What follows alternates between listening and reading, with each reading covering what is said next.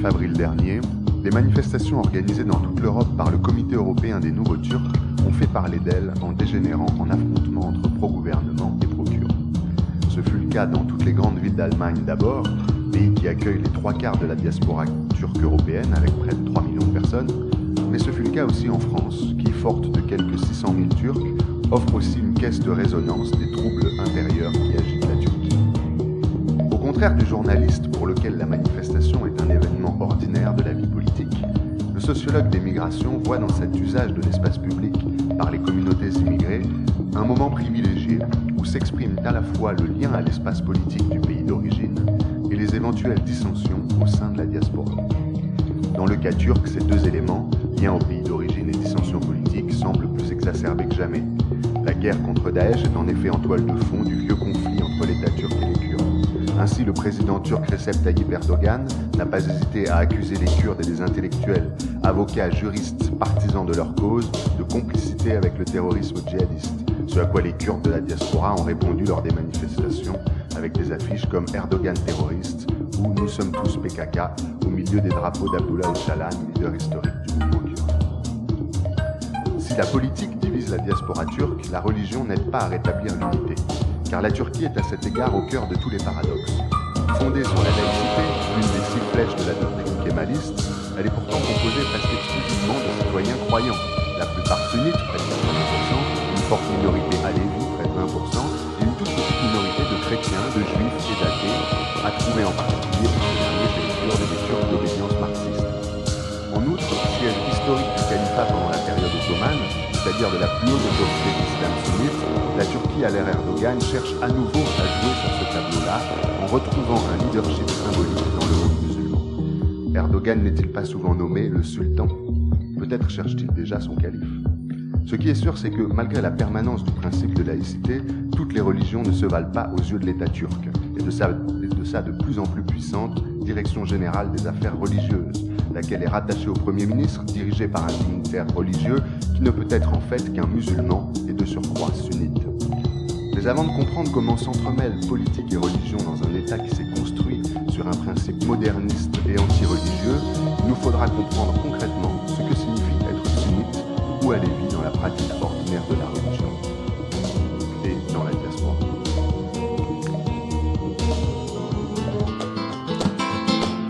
voix du crépuscule. Anthropologie du Paris cosmopolite.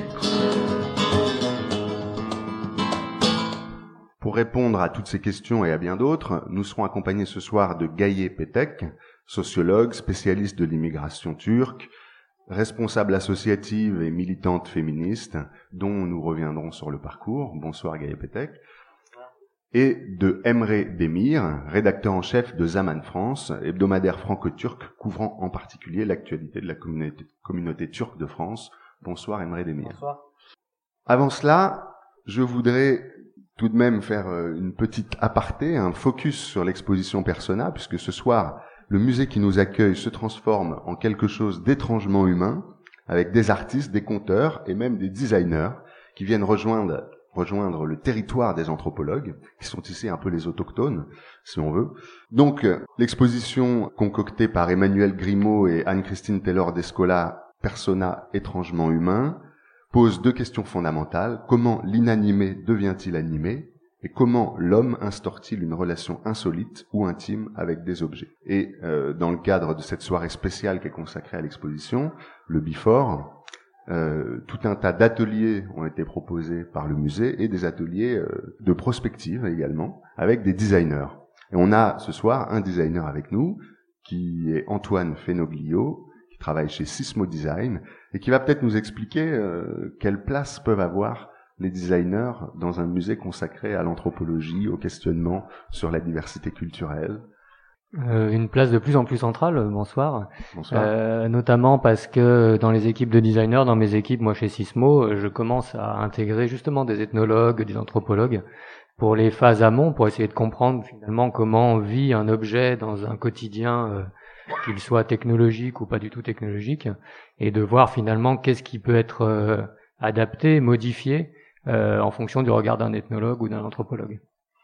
D'accord. Et alors, euh, ces ateliers que vous proposez, vous les avez intitulés étrangement demain. Comment est-ce que vous allez les procéder concrètement? Alors en fait, euh, c'est un atelier qui est euh, ce qu'on appelle itératif, qui est une technique un peu aussi de création en design, c'est-à-dire qu'on va faire plusieurs fois différents exercices qui vont s'enrichir au fur et à mesure. L'atelier commence donc ce soir et aura lieu dimanche prochain, mercredi mercredi d'après et le week-end encore d'après, le samedi et le dimanche. Alors ce soir, il y en a toutes les demi-heures, c'est ça? 19h30, 20h15, 21h voilà. Voilà, ce soir, il y en a toutes les demi-heures. On va faire réfléchir les gens sur la personnalité qu'ils mettent euh, dans leurs objets du quotidien. Euh, vous avez peut-être déjà demandé à votre voiture de démarrer, euh, alors qu'elle ne répond pas. Euh, je suis parisien, j'ai pas de voiture. mais on a fait déjà cet exercice, par exemple, sur les smartphones, et c'est étonnant comme les gens sont surpris de voir qu'ils arrivent très vite à leur donner un nom, un sexe, des qualités, des défauts et des compétences, ou ce qui est assez étonnant pour un objet quand même très inanimé. Oui, c'est souvent d'ailleurs un exemple que prend Philippe Descola quand il veut parler à d'autres publics, puisque l'exposition euh, étrangement humain, c'est un secret pour personne. Elle se base essentiellement sur les travaux de Philippe Descola et de Bruno Latour, on va dire les grandes têtes de pont de, de la réflexion sociologique sur les rapports avec euh, les objets et les non-humains de façon générale.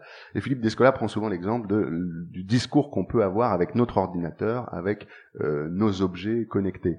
Mais est-ce que moi, la question que j'ai envie de vous poser en tant que designer, c'est est-ce que les théories des anthropologues, est-ce que par exemple euh, la conception qu'a Philippe Descola de, l'animisme, euh, qui s'opposerait à notre naturalisme, donc qui fait une distinction extrêmement nette et catégorique entre euh, ce qui est doté d'humanité, ce qui n'en est pas doté, euh, tandis que l'animisme, au contraire, va chercher dans les objets matériels ou chez les végétaux et chez les animaux un principe spirituel, un principe intérieur finalement comparable à celui qui nous anime. Est-ce que ce genre de réflexion vous inspire dans votre travail de designer?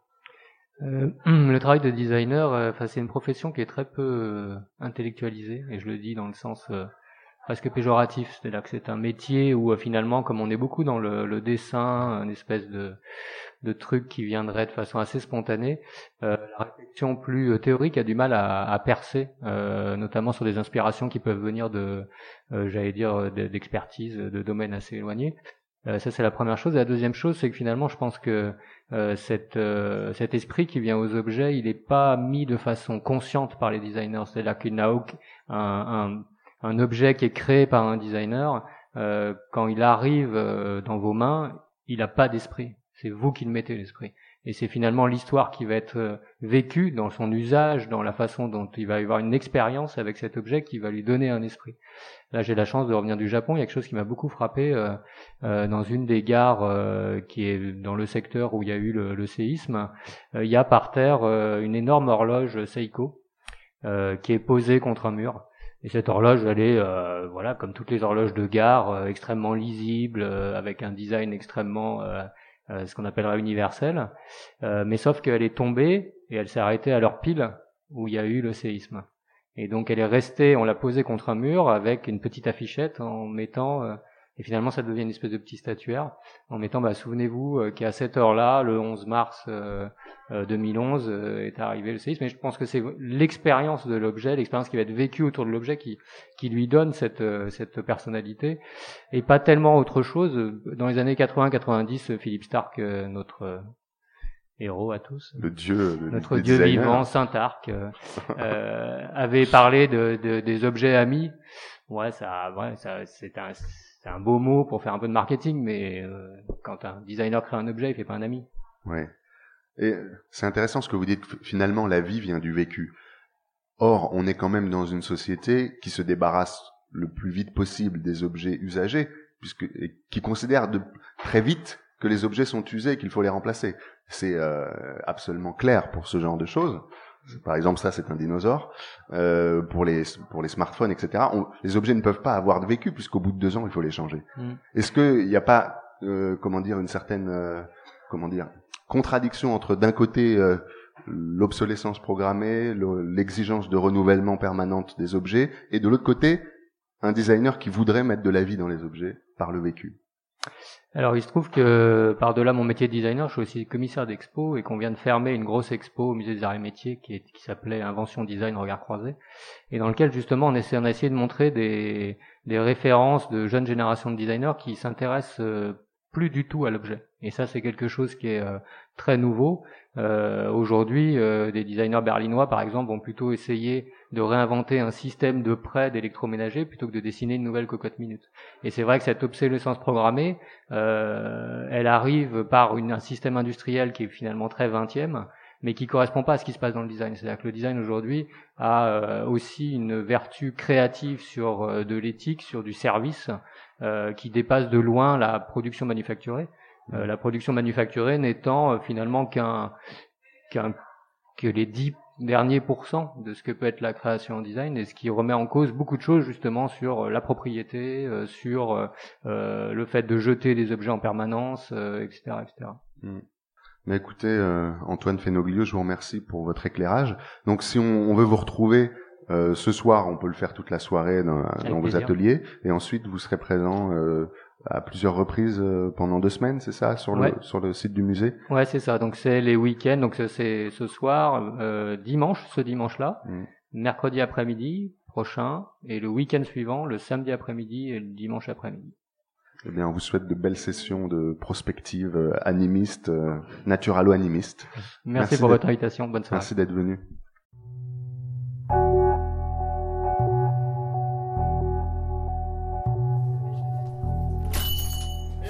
Alors, bonjour mademoiselle, viens.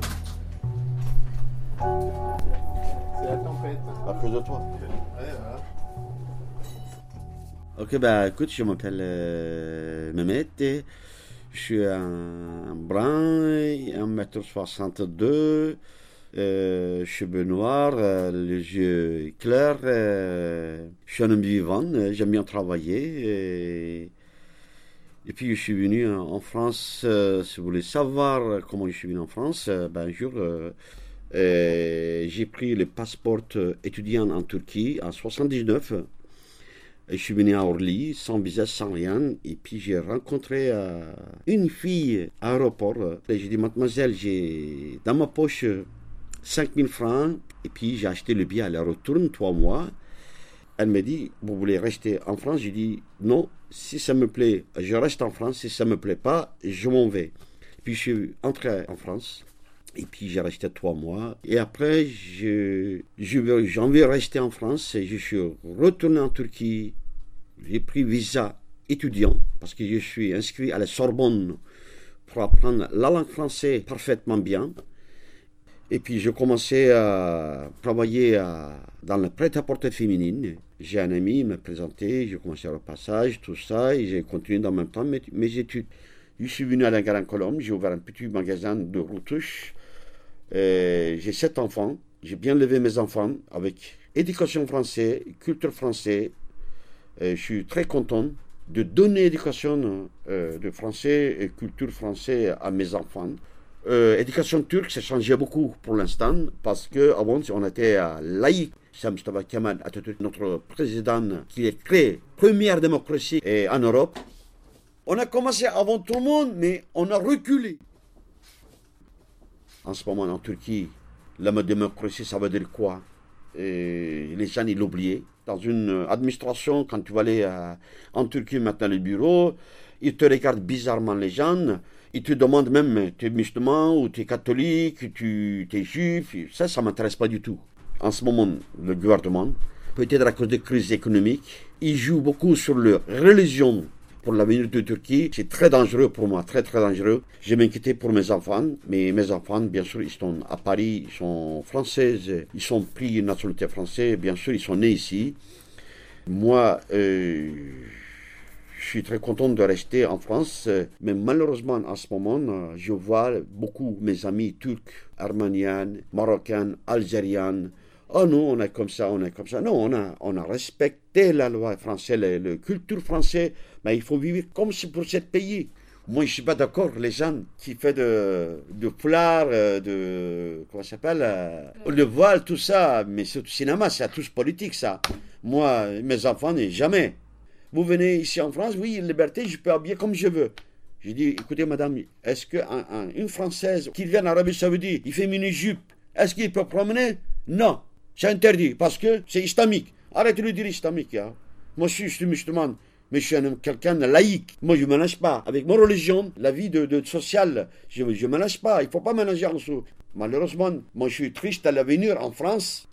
L'avenir de France, je ne vois pas bien moi. Je ne vois pas bien. Hein. En 80, quand je suis venu en France, c'était magnifique. Dans les métros, on dit bonjour, ça va. Le personne âgé, il entrait, euh, madame, asseyez-vous. Enfin, on, on, muscule. Je dis, madame, pardon, c'est pas grave, monsieur. Maintenant, n'existez pas. Euh, les gens, ils ont peur de dire bonjour dans le parc, même dans le métro, dans la rue. C'est ça que ça m'inquiète. Beaucoup de mes amis français, ils sont quittés la France. Hein. Il y en a plein euh, qui, qui est parti à cause d'ambiance.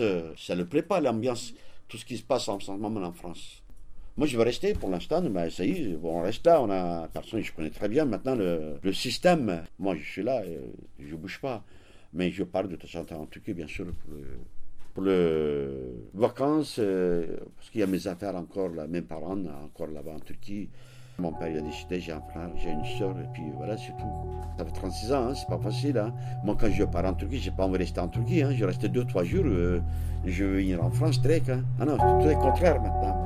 Je sais pas, ma vie, elle est passée ici.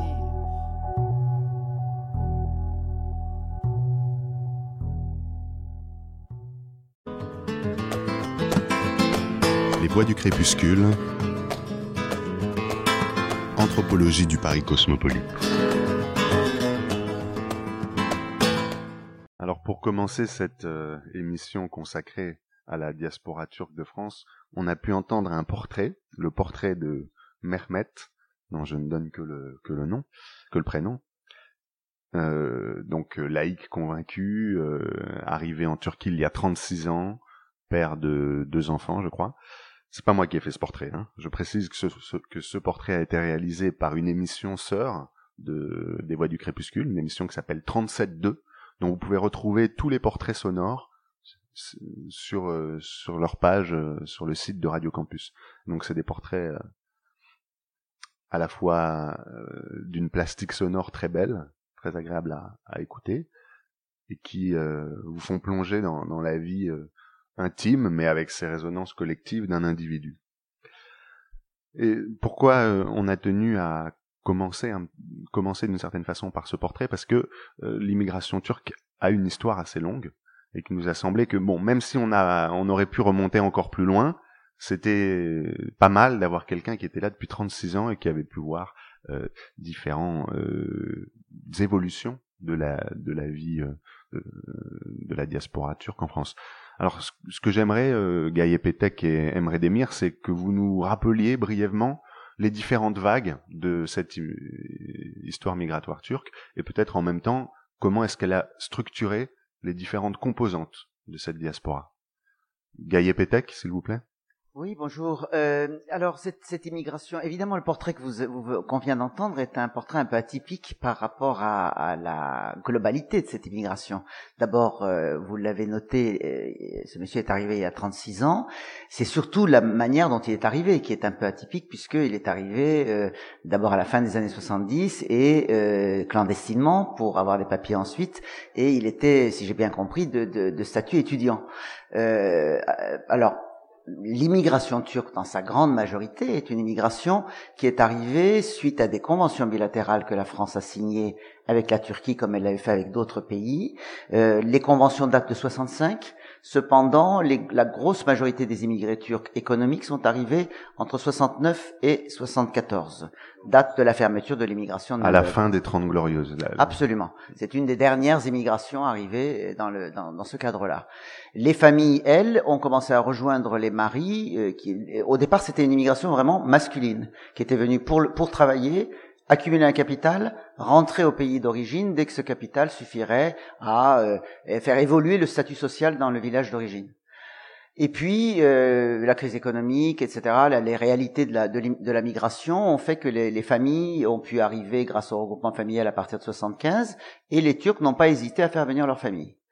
Le projet était encore à ce moment-là un projet de courte ou moyenne durée, qui était euh, les femmes arrivent avec les enfants ou on aura des enfants ici, mais nous repartirons forcément euh, et les enfants iront euh, à l'école là-bas ou bien iront au lycée là-bas.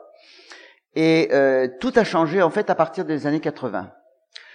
Donc cette immigration économique, elle, elle s'est arrêtée de facto en 74 parce que la France a arrêté de prendre des, des, ouvriers. La, fermeture des frontières. Je rappelle, peut-être pour nos auditeurs qui sont pas familiers de l'histoire migratoire, que 74 est, la date clé de, de cette histoire pour la France, puisque c'est le moment où euh, c'est Giscard d'Estaing qui est au pouvoir. C'est ça. C'est Giscard d'Estaing euh, qui ferme les frontières suite Bon, l'explication donnée, c'est suite euh, aux, répercussions du choc pétrolier et du chômage qui s'est installé en France après 1973. Donc, après 1974, on passe dans un contexte où l'immigration de travail s'arrête et est remplacée par ce qu'on a appelé le regroupement familial. Absolument. Et euh, évidemment, euh, il y a des personnes qui ont quand même tenté, comme le monsieur qu'on a entendu tout à l'heure, de euh, franchir ce barrage. Pour, en, évoquant diverses raisons, et sont arrivés, alors pour le coup, clandestinement, puis se sont fait régulariser à travers un certain nombre de procédures de régularisation exceptionnelles que la France a mis en place euh, en 75, en, en 80, euh, en 83, en 89. Il y a eu diverses euh, procédures. La dernière des, des, procédures de régularisation étant celle que Chevènement, ministre de l'Intérieur, avait euh, faite. Euh, et puis, il y a une autre vague migratoire, puisque vous vouliez euh, savoir un peu ce, ce, ce, comment s'est déclinée cette immigration. L'autre vague migratoire est très différente. Elle est légale, mais il s'agit des réfugiés. Un coup d'État militaire en septembre 1980 euh, intervient en Turquie. C'est le troisième coup d'État militaire depuis la, fondation de la République. Et après ce coup d'État arrivent des demandeurs d'asile, turcs et kurdes. C'est la première fois qu'il y a une vague aussi importante de demandeurs d'asile maintenant en Turquie. Après le coup d'État militaire de 71, il n'y avait pas eu de demande d'asile de la part de la Turquie. Et là, on a donc une, un, nombre assez conséquent de, de, Turcs, environ 2500 à 3000 par an, entre 80 et 84-85, qui sont qui ont le statut de réfugié, parce qu'à ce moment-là, la France accorde pratiquement 95% le statut de réfugié aux, Turcs qui, qui fuient un, un coup d'État militaire dur et, et fascisant. Par contre, euh, quand la Turquie commence petit à petit à revenir vers une forme démocratique de gestion politique, on, s'attend à ce que, cette migration euh, d'asile se tarie. Or, ce n'est pas le cas. Le nombre d'arrivées augmente. Et c'est le cas pour toute, également toute l'Afrique et d'autres pays. Et c'est à ce moment-là qu'en 1989, Rocard va euh, transformer le droit d'asile et va interdire le droit de travail aux demandeurs d'asile, sauf à ceux qui ont obtenu le statut de réfugié. Là, il y aura une baisse de l'arrivée des Turcs, mais quand même, un nombre important continuera de venir, qui cette fois-ci n'obtiendra pas le statut, et euh, donc le, le, lot des sans-papiers euh, sera de plus en plus important. Donc aujourd'hui, on a des familles, des vieux immigrés économiques, les enfants de ces derniers qui sont arrivés de Turquie tout petits ou qui sont nés en France, euh, et nous avons les réfugiés et leurs familles. Voilà un peu le tableau. Merci, euh, merci pour ce tableau. Euh, je vais vous citer euh, un extrait d'un article de Murat Erpouyan. Je ne sais pas si vous connaissez, oui. Donc c'est un sociologue. Non, il est il est responsable associatif et il il dirige une revue à Nancy. D'accord, voilà. Merci pour ces précisions. Et donc Murat Erpouyan propose de comment dire de résumer le changement qu'a occasionné la, fermeture des frontières sur la nature de la diaspora turque. Voilà ce qu'il dit. Cette évolution engendre une mutation du phénomène migratoire. En 1964, 41 des 41% pardon, des migrants habitaient à Istanbul, presque la moitié depuis peu. Seulement 18% des migrants étaient des villageois. En 1974, la part d'Istanbul n'est que de 20%, et l'ensemble des trois grandes villes, Istanbul, Ankara, Izmir, n'est que d'un tiers. Désormais, le paysan du fin fond de l'Anatolie participe à la migration. Plus on progresse dans le temps, plus le migrant turc est d'origine rurale et vient des régions moins développées. On pourrait affirmer, de manière caricaturale, que l'Allemagne a récupéré dans les années 60 la crème de la classe ouvrière turque, tandis que la France fait venir dans les années 70 des paysans. Est-ce que vous êtes d'accord avec cette vision euh, simplifiée que propose euh, Murat Erpuyan. Moi, oui, oui, c'est-à-dire que je pense qu'il décrit une réalité, euh, euh, mais l'Allemagne n'a pas reçu non plus que des migrants euh, venus de la de la ville. L'Allemagne aussi a reçu des, des Anatoliens. La grande différence de l'Allemagne, à mon avis, c'est effectivement, c'est notamment que l'Allemagne a par exemple fait des contrats pour les femmes. Et il y a des femmes chefs de famille qui sont arrivées en Allemagne, ce que qu'on n'a jamais vu en France, puisque l'industrie française déjà n'offrait pas d'emploi féminin. Et puis euh, là, du coup, on, on, recevait plutôt ici les, les, les, les Anatoliens dont les femmes n'étaient pas euh, destinées au travail. D'accord. Aimerait Demir? Oui, Je peux ajouter aussi que, par exemple, si on regarde la, la concentration de l'immigration turque, euh, il se trouve qu'il y a beaucoup vraiment des immigrés turcs en Alsace. Donc, la vraie raison de cette immigration, de cette concentration, c'est que ces Turcs de première génération, ils ont essayé d'abord de travailler en Allemagne, c'est interdit, donc ils ont choisi de rester à Strasbourg, en Alsace ou en Lorrain. Donc, euh, la première destination pour les immigrés turcs à cette époque, c'était vraiment l'Allemagne, mais la France était euh, plutôt le deuxième choix. Et aujourd'hui, quand on regarde un peu deux trajectoires, les Turcs d'Allemagne, les Turcs de France, on voit les différences. Il y a une diversification au niveau de deux métiers, il y a une sécularisation plus importante que la France.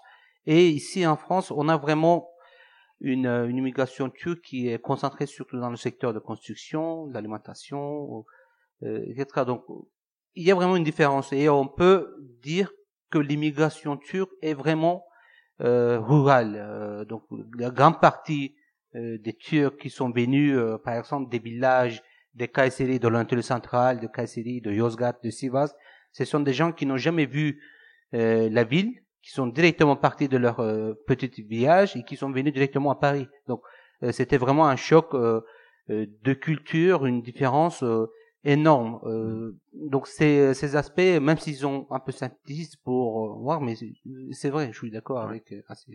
D'accord. Oui, juste une précision en termes de chiffres, parce que pourquoi on parle de l'Allemagne d'un seul coup? Parce que tout simplement, c'est de très loin le premier pays euh, d'immigration euh, turque. Je le disais dans mon introduction. Euh, les Turcs, c'est la première communauté étrangère extra-européenne en Union européenne. C'est près de 4 millions de personnes, et 3 millions sont en Allemagne. Ensuite vient la France, avec autour de 600 000 personnes. Voilà. Pas dans les chiffres officiels de la France. Pas dans les chiffres officiels de la France, mais c'est ceux qu'on trouve sur Internet. Mais ça, c'est un problème de comptage. C'est-à-dire que le, le, problème français, c'est c'est de pas de pas accepter les, le comptage ethnique, alors que d'autres pays comme l'Allemagne, etc., font un comptage ethnique. C'est-à-dire qu'en France, les, les enfants nés en France disparaissent. Euh, de, c'est des, Français, juste des, Français. Statistiques, oui. ouais. Mais euh, ce sont des chiffres euh, des consulats turcs. En fait, c'est le nombre des Français d'origine turque qui sont inscrits euh, dans les consulats turcs. Hmm. Donc on a on a déjà un premier un premier élément euh, sur la comment dire le, les différentes composantes de cette migration. Il faudrait peut-être savoir déjà en Turquie puisque la première vague vraiment de la migration était plus urbaine, plus citadine, plus ouvrière. Euh, Est-ce qu'il y a une il y avait une différence de mode de vie assez radicale entre les dans les années 50-60 entre les grandes villes turques et la, la campagne? Ou est-ce que finalement euh, on était du même monde, on partageait la même culture. Oui, il y avait une, différence déjà très très importante, même si la Turquie de l'époque n'était pas la Turquie d'aujourd'hui. Euh, D'ailleurs, il, suffit de regarder quelques films du cinéma turc des années de la fin des années 50 et des années 60 pour comprendre combien ce sujet que vous évoquez est un sujet central, parce que dans tout le cinéma turc de cette époque-là, on voit le paysan qui arrive en ville à Istanbul, bien entendu, la ville tentaculaire, pour chercher du travail, pour vivre mieux avec ses enfants, etc. Et à chaque fois, vous avez une image totalement caricaturale, parce que la ville est une ville euh, qui, qui, va, qui va détruire la famille anatolienne, euh, la fille va faire le trottoir, le garçon va être tenté par euh, mille choses qui qui devraient pas le tenter, la drogue, etc. Euh, finalement, la famille va être ruinée et va rentrer euh, dans son, dans son village encore, de manière encore pire qu'elle n'est arrivée. Donc c'est un mythe qui est déjà dans les esprits. Alors évidemment, ces, ces paysans qui connaissent cette histoire-là et qui vont ensuite en Allemagne, qui vont aller en Allemagne, en France, etc. à la fin des années 50, euh, partent avec toutes ces appréhensions euh, de, de, de l'étranger. Euh, euh, Monsieur Emre l'a dit tout à l'heure, ce sont des, des, des, gens qui, qui, arrivent sans véritablement savoir où ils vont. Euh, moi, pendant des années, j'ai entendu, par exemple, par rapport à la France, les immigrés qui disaient euh, j'ai voulu partir, et la France est sortie. La France est sortie, c'est-à-dire j'ai tiré dans la tombola et j'ai tiré le papier de la France. Ah. Alors, entre une immigration qui choisit un pays d'arrivée et une immigration qui finalement joue au loto, euh, aimerait bien aller en Allemagne parce que l'Allemagne c'est pas mal. Euh, Il y a des il y a des gens qui ont qui ont accumulé des richesses, ils sont arrivés avec une femme allemande au bras euh, au village et donc on a envie de- de- d'aller en Allemagne. Et puis ben, l'Allemagne ne prend plus, donc on, on- on pioche et on pioche la France. Alors après, euh, en termes d'intégration et autres, euh, évidemment que c'est c'est un sujet important. Or, euh, ce, ce, ce, ce choix de, de, de l'Allemagne ou de la France au loto, comme vous dites, fait penser donc à une, à une émigration qui se fait individuellement. Euh, or, on sait que souvent les migrants, en fait, vont à des endroits où il y a déjà d'autres migrants qui sont, sont préalablement arrivés et qui vont faciliter leur installation. Quid de cet autre côté? C'est-à-dire, euh, il n'y a pas eu dans l'histoire des migrations euh, turques euh, vers l'Europe occidentale des, des effets euh, tels que ceux qui s'étaient installés avant ont encouragé en fait l'arrivée euh, de nouveaux euh, justement de nouveaux de, nou- de nouveaux migrants euh, vont eux-mêmes aussi euh, créer un mythe sur le sur le pays d'installation ils vont par exemple promouvoir les, les avantages euh, etc et, et, et bien sûr vont, vont- vont surtout faciliter l'installation des, des, des gens qui arrivent. C'est-à-dire euh, voilà ma question. Est-ce que est-ce que cet autre côté de de, la migration Il y a euh, eu cela, mais à partir, à partir des années 80, c'est-à-dire euh, les Turcs qui étaient déjà installés, qui avaient des papiers, qui étaient, qui avaient, qui avaient fait leur leur nid ici, évidemment, euh, faisaient appel à leurs corélégionnaires, à leurs à leurs camarades villageois, à leurs membres de famille, etc.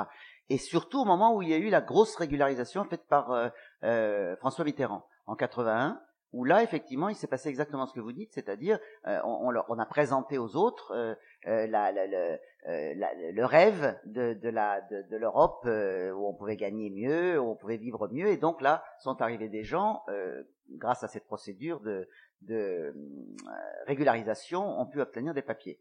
Mais mais mais l'immigration turque n'a pas été tellement une immigration euh, qui a d'emblée euh, fait appel à la venue des, des membres de famille. Ça s'est fait de, de toute manière au départ grâce au patronat français, Mm. parce que le patronat français a signé des contrats nominatifs.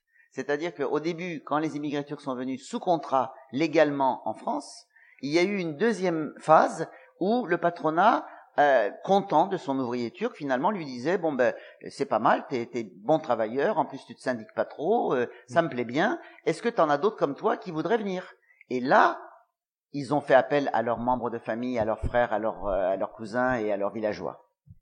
Et c'est vrai que le mimétisme, euh, c'est un peu le mot-clé de, de l'immigration turque, parce que quand on regarde un peu les villes d'origine, on voit toujours à peu près les, les mêmes villes. Donc, à part des Kurdes, euh, les Turcs sont venus en fait euh, des villes d'Anatolie centrale, comme j'évoquais tout à l'heure, Sivas, Kayseri, etc. Ce sont euh, des villes qui, a, qui étaient défavorisées économiquement à cette époque, et ce sont en général des, des parents, des proches, des amis qui viennent, et puis cette immigration continue toujours. On oublie cet aspect, mais euh, l'immigration turque, euh, la reproduction sociale se continue euh, avec euh, le mariage, avec le regroupement familial, et euh, une grande partie, l'écrasante majorité des Turcs euh, se marient, enfin français d'origine turque ou françaises d'origine turque, se marient en Turquie. Et euh, comme ça, des, des nouveaux immigrés arrivent euh, sans avoir euh, la capacité de langue, donc ils connaissent pas le français, mais euh, l'intégration se commence et se recommence encore fois fois. Donc euh, c'est cette immigration continue, le regroupement familial, à la fois aussi par le mimétisme. Et c'est valable aussi pour le secteur économique. Quand on regarde le secteur économique dont les Turcs sont vraiment présents, ils sont toujours euh, les mêmes parce que quelqu'un euh, et fait quelque chose dans ce domaine, ils réussissent, donc les autres euh, suivent tout simplement euh, dans ce domaine. Donc il y a une concentration aussi de, de, de l'activité économique. Merci. Béatrix, tu avais une question? Euh, pour reprendre votre expression justement de, de tirage au sort de, de l'auto, euh, finalement les deux pays qu'on retrouve dans, dans vos discours, c'est l'Allemagne et la France.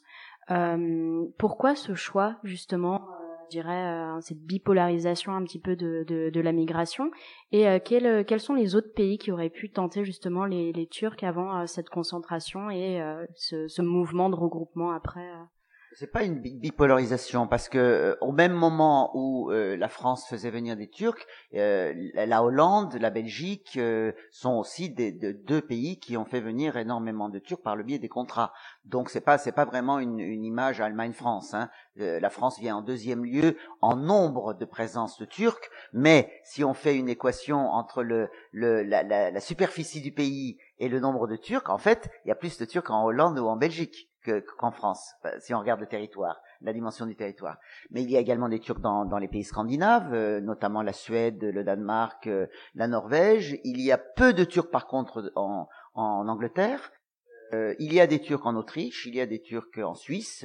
non, non, il y a, une présence à peu près dans tous les pays européens. Oui, alors vous, avez un double statut finalement dans, cette émission parce que vous êtes à la fois expert puisque par vos travaux et votre activité de journaliste ou de sociologue, vous avez travaillé sur l'immigration turque, mais vous êtes aussi, vous êtes aussi impère, euh, au sens pas, au sens que donne à ce mot euh, certains, euh, comment dire, euh, euh, militants de la cause indigène latino-américain, c'est-à-dire l'expertise de l'intérieur. Vous avez vécu, vous êtes aussi des immigrés turcs.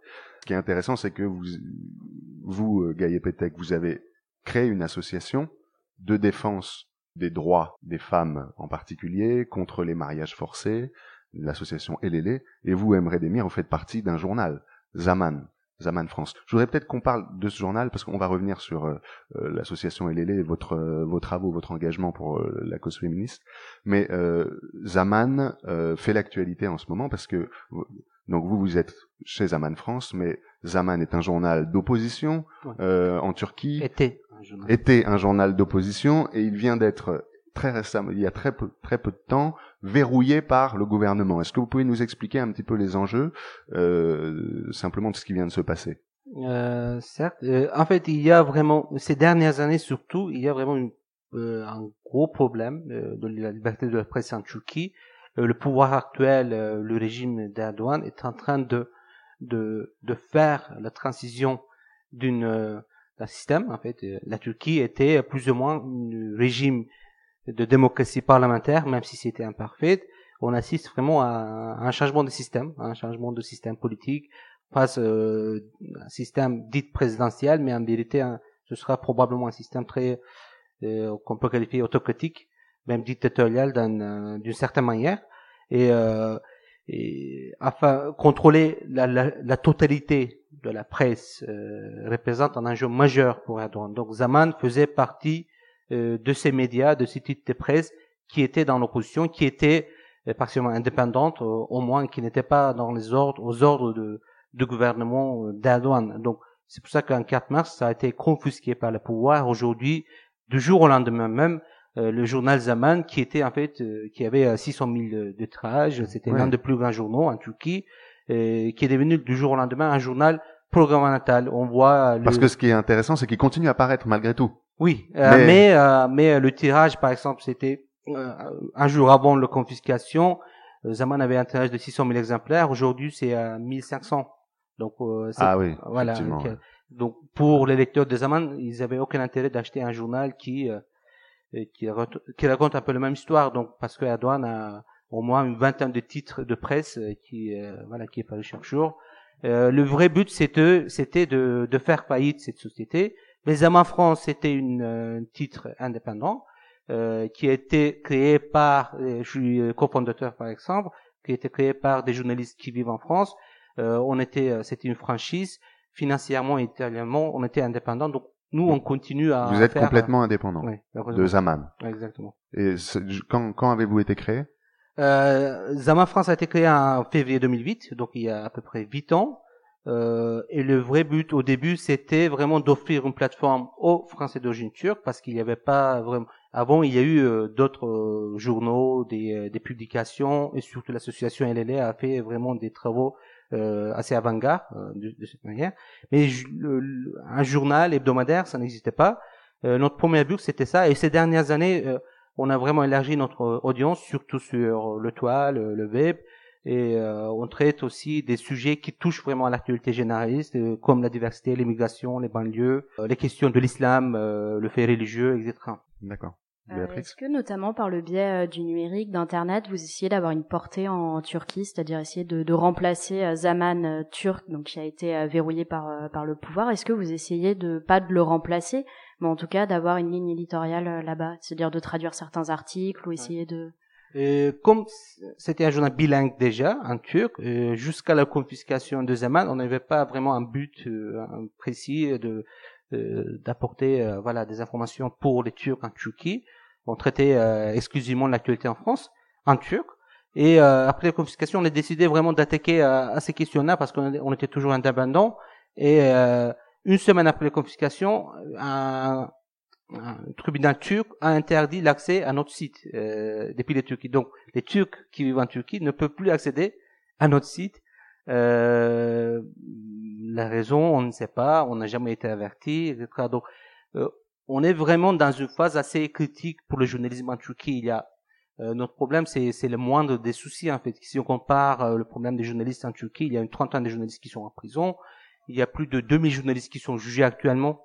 Euh, 17 chaînes de télé ont été retirées du satellite en 5 mois. Euh, donc on assiste vraiment à la suppression totale de la presse, de la diversité de la presse en Turquie. donc euh, on essaye, on fait un, peu le combat, mais on n'a pas le moyen vraiment de d'offrir euh, ce que ce que faisait Zaman en Turquie, parce que c'était vraiment un groupe qui consistait plus de 1000 journalistes, etc. Donc c'est pas, c'est même pas comparable en fait ce, ce qu'on fait euh, comme travail. Mais on a vraiment besoin des, des voix indépendantes euh, dans la situation actuelle en Turquie. Alors, si je me trompe pas, le Zaman est un journal qui a été fondé par Fethullah Gulen?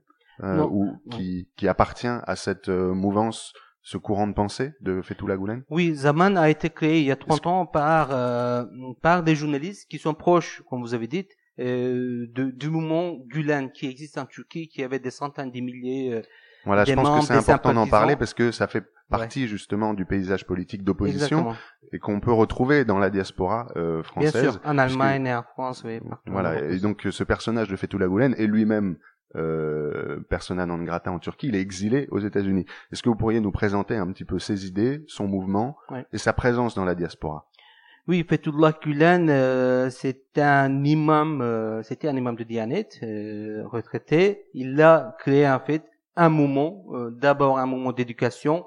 en tant qu'imam, il a il a fait des sermons et depuis le début, donc ces mots-clés, c'était l'école avant le mosquée, parce qu'on a assez de mosquées, il faut créer des écoles, mais pas des écoles religieuses, pas des écoles chroniques, des écoles séculières, laïques, qui ciblent surtout des jeunes, euh, des enfants issus des familles euh, anatoliennes et qui n'ont pas vraiment l'accès à l'éducation laïque moderne, etc. Donc, plus important pour cette population euh, conservateur, conservatrice d'Anatolie, c'est d'avoir des ingénieurs, ingénieurs musulmans, docteurs euh, pratiquants musulmans, au lieu de euh, créer des écoles chroniques euh, partout. Et c'est devenu après une, un moment transnational. il y a à peu près plus de 4000 écoles qui ont été fondées par plus, de 100 pays dans le monde, pas seulement en Europe, en Asie, surtout en Afrique, mais aux États-Unis aussi. Il y a plus de 200 écoles, par exemple aux États-Unis, qui ont été créées par euh, les sympathisants de ce mouvement. C'est d'abord un mouvement éducatif, après, euh, brièvement, la philosophie, c'est quoi? Il défend en fait un islam. Il, il, dit en gros que qu'un musulman peut vivre dans le contexte de la laïcité, peut vivre dans le contexte de la modernité. Et la vraie solution pour le musulman, c'est de euh, de vivre dans la démocratie occidentale euh, au lieu de chercher des alliances dans le monde musulman qui est euh, qui n'existe pas vraiment et qu'il faut s'allier avec les occidentaux, avec les États-Unis, avec l'Europe. Et c'est le mariage de ces deux identités peut euh, peut nous offrir une sortie euh, pour les musulmans. Hmm. Alors c'est peut-être l'occasion de clarifier un petit peu le paysage politique euh, turc parce que il y a donc euh, une grande majorité, 80% qui sont sunnites, 20, autour de 20% d'Alevis et euh, comment dire une toute petite minorité de juifs chrétiens et d'athées. Mais le, les, les, gens qui suivent le mouvement de Fethullah Gulen, ils sont à classer dans quelle catégorie? Bah pour résumer, comme mm, Madame Petek, elle a très bien résumé, il y a ici en France euh, vraiment une diversité ethnique très importante, une diversité politique très importante, mais aussi une diversité euh, confessionnelle. Euh, on peut séparer en deux. Il y a déjà une grande partie des cultes sont des sunnites, mais aussi une partie euh, kurde alévite. Donc, mais euh, d'une manière confessionnelle, on peut séparer à deux. Il y a les Alévis euh, qui sont un peu auto-organisés, donc ils ont une une organisation entre eux, ils ont un peu entre eux. Et il y a aussi les sunnites qui s'organisent via euh, les euh, les tarikas, ce qu'on appelle les tarikas, les autres religieux, les autres soufis, par exemple, il y a les Naqshbandi, il y a euh, des autres comme des groupes comme, ce qu'on appelle Suleimanji qui font principalement des écoles coraniques, l'enseignement islamique. Il y a aussi l'islam politique, Milli qui est présent, qui sont euh, les premiers acteurs en fait euh, qui sont arrivés en Europe. Milli en fait c'est euh, c'était le mouvement politique islamiste qui a créé d'abord les partis de, de Saadet, etc., qui a été créé par Erbakan, l'islamiste légendaire, euh, le premier islamiste politique en Turquie. Après, il a donné aussi euh, la naissance de l'AKP, euh, le gouvernement actuel, le parti au pouvoir. C'est la tendance majoritaire. C'est la tendance majoritaire. Ils ont le les tendances majoritaires au niveau de, de chiffres, je ne sais pas, mais euh, par, par, rapport au nombre de mosquées, au nombre de, des associations, ils ont le premier qui sont arrivés déjà en Europe, en Allemagne d'abord, mais après en France. Euh, ils sont assez présents. Il y a une omniprésence de Miligurush dans le milieu euh, sunnite et turc. Euh, Donc euh, voilà, un islam politique qui soutient l'AKP, qui par exemple est présent dans les manifestations pro-gouvernement turc qu'on a pu voir ces dernières semaines. Exactement. Et, il y a aussi, euh, il faut pas oublier, le Dianet, ce qu'on appelle, euh, enfin, les directorats des affaires religieuses, euh, qui ont ouvert euh, euh, des mosquées partout en France. Il y a à peu près plus de 100, 130 mosquées, je pense, si je me trompe pas, en France, qui ont été fondées par, en général, des Français d'origine qui vivent là-bas, dans des petites villes, qui, qui créent une mosquée, mais qui sont liées à Dianet, parce que avant les Dianet représentaient la neutralité religieuse. Si vous n'appartenez pas, vous n'appartenez pas à aucun groupe ou ordre religieux, vous préférez Dianet. Et ces dernières années, ces deux, trois dernières années, Dianet est devenu vraiment un outil euh, de l'AKP. donc, c'est une institution très, politique, ancrée. Euh, ils ont vraiment, et surtout pas, pas dans des métropoles comme Paris, Lyon, mais dans des petites villes en France, Dianet représente une grande euh, enfin l'acteur clé euh, pour les Turcs et euh, par exemple les manifestations que que vous avez évoquées tout à l'heure ont été organisées par les responsables de Dianet, ont été euh, promus par les imams de Dianet. On, on, a fait les promotions dans les mosquées, hmm. on a fait des listes pour pour marquer en fait des gens qui ont participé à ces manifestations, qui n'ont pas participé, Donc, il y a vraiment une politisation du Dianet aussi. Donc, à Miligurush, euh, il y a le Miligurush qui, euh, qui est en fait le bastion euh, historique du parti au pouvoir en Europe. mais Dianet, ces dernières années, est devenu vraiment un outil aussi très important de la politisation, mm. de l'instrumentalisation politique des Français d'origine turque. Donc c'est vraiment l'islam politique au sens propre. avant de, de poursuivre sur la, la diversité religieuse turque, je voudrais qu'on fasse un, qu'on rentre un petit peu plus précisément dans euh, l'alévisme, parce que pour euh, nous autres euh, Français de culture plus ou moins athée, hein, c'est la première religion de France, c'est assez exotique tout ça. Donc c'est Lucas qui nous rejoint au Voix du Crépuscule, qui s'est chargé de vous qui va être chargé de vous expliquer l'alévisme en deux minutes. Allez Lucas, c'est à toi. Alors voilà, en deux minutes c'est quand même compliqué, mais bon, euh, on peut dire que l'alévisme c'est un système de croyance qu'on associe euh, le plus souvent à une forme très particulière de l'islam chiite. Euh, mais cette vision est très souvent remise en cause par les alévis qui se voient plutôt comme influencés par l'islam. Euh, l'alévisme est très présent en Turquie où il euh, représente environ 20% de la population, ce qui en fait euh, le, la deuxième croyance du pays après donc l'islam sunnite. C'est également une communauté très présente dans la diaspora turque.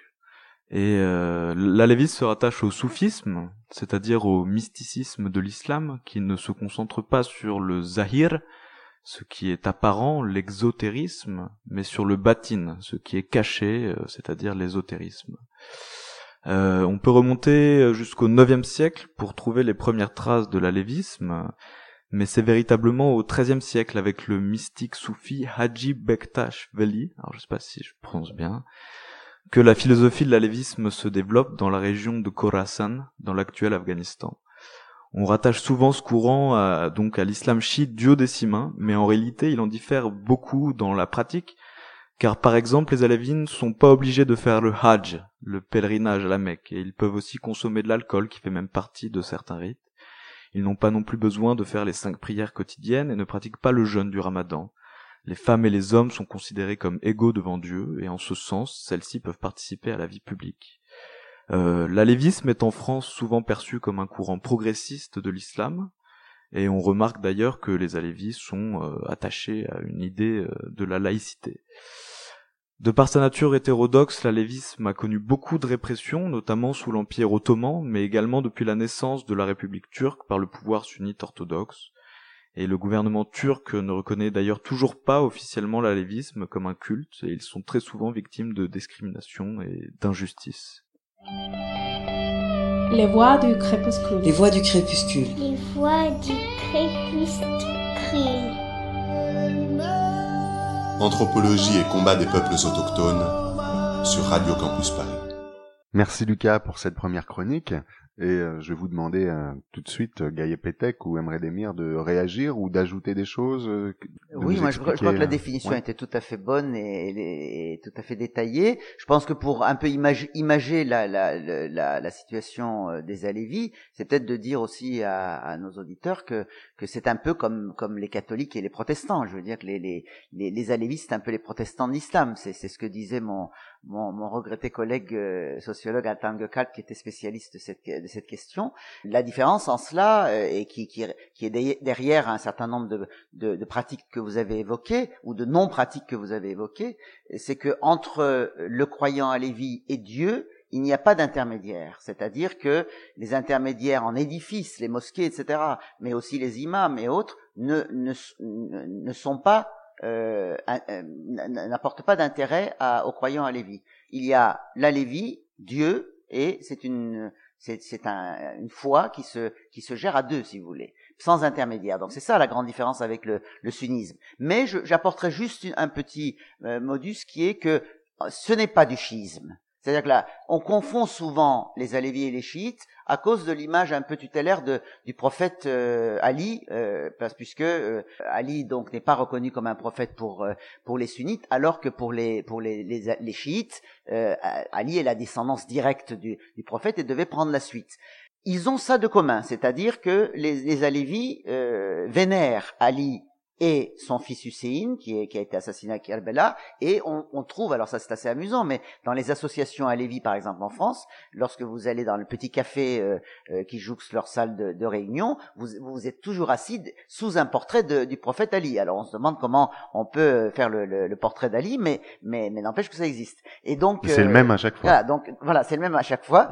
Et donc, euh, donc on- il y a cette proximité qui, qui, qui donne la confusion, si vous voulez. Mais sinon, en dehors de ça, effectivement, comme vous le disiez, euh, il y a une pratique extrêmement différente. euh, ils se réunissent dans des lieux qu'on appelle les Jem Evi, qui sont des lieux de rencontres et de réunions de la communauté qui se regroupent autour d'un sage, si vous voulez, d'un sage du, groupe qu'on appelle le Dédé, le grand-père en turc mais euh, mais qu'eux utilisent comme mot pour qualifier le euh, la personne qui, qui qui qui gère un petit peu la la la sagesse de, de- philosophique de du groupe. Alors peut-être que vous avez d'autres choses à dire vous. Oui. Euh, non, je, je, non, je suis tout à fait euh, d'accord. Il faut ajouter peut-être aussi pourquoi ils sont différents des chiites euh, d'Iran, parce que je pense qu'il y a cette culture euh, chamaniste, et l'ancienne culture avant l'islam des Turcs, qui ont été héritées par les Alévites. Il y a aussi beaucoup de facteurs politiques, historiques, qui euh, créent en fait une certaine animosité, une certaine euh, des, des tensions entre les sunnites et les Alévites en Turquie. Et euh, ce qui est intéressant, c'est que on voit pas trop ces, euh, ces, ces, tensions en France. Pourquoi? Euh, c'est ce que je dis, c'est valable aussi pour les euh, euh, pour les Kurdes, parce que par exemple en Turquie, il y a quand même une certaine Parce que, euh, juste pour faire le point, Mhm. les Alévis sont pas forcément kurdes. Il y a des Turcs. Non. Ils Turcs sont- et Kurdes. Voilà. Il y a des Kurdes alévites et il y a des Turcs alévites. Donc, euh, en Turquie, il y a quand même une certaine euh, vivre ensemble, une cohabitation. Il y a un village à Lévis, à côté, euh, il y a un village sunnite.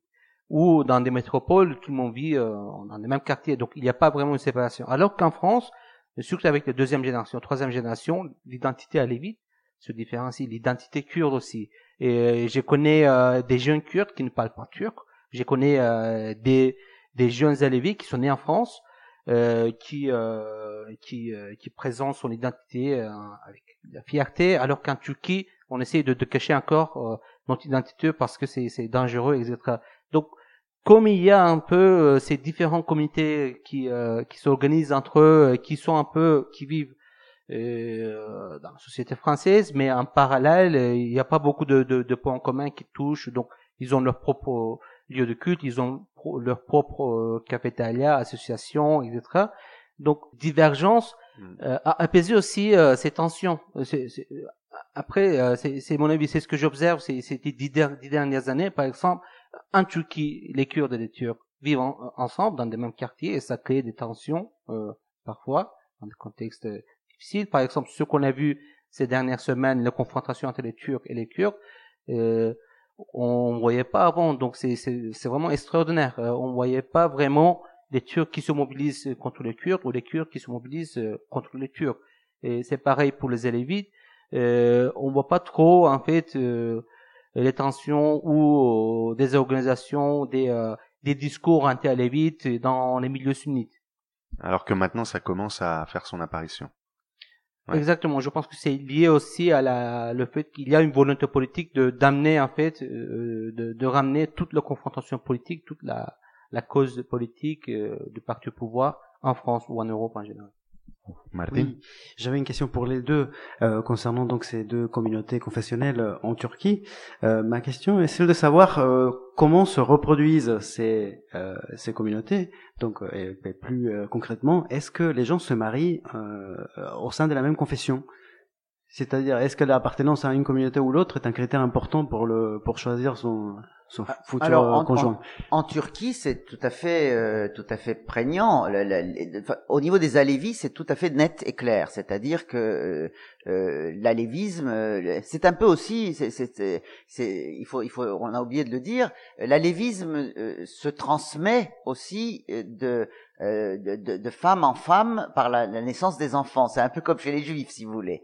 Donc l'alévisme n'est pas, n'est pas une, une religion à laquelle on se convertit. L'alévisme est, est, est, une, est une religion de naissance. Et d'où l'importance aussi euh, de, de, de, bien euh, tenir euh, euh, la, la, la communauté resserrée sur elle-même, donc évidemment euh, d'éviter les mariages à l'extérieur. Et ça, c'est encore plus prégnant en, en Europe, en France, comme pour les autres immigrés euh, sunnites ou autres, mais euh, mais en tout cas pour les alévis c'est très marquant parce qu'on pourrait, par exemple nous quand à l'association on s'est beaucoup occupé de ces questions de de mariage, euh, on avait toujours été euh, assez confiant, si j'ose dire, sur le fait qu'on aurait moins de problèmes entre guillemets avec les alévis. Euh, beaucoup plus modernes, beaucoup plus ouverts, laissant leurs enfants, euh, leurs filles étudier, euh, les femmes sont découvertes, etc., etc.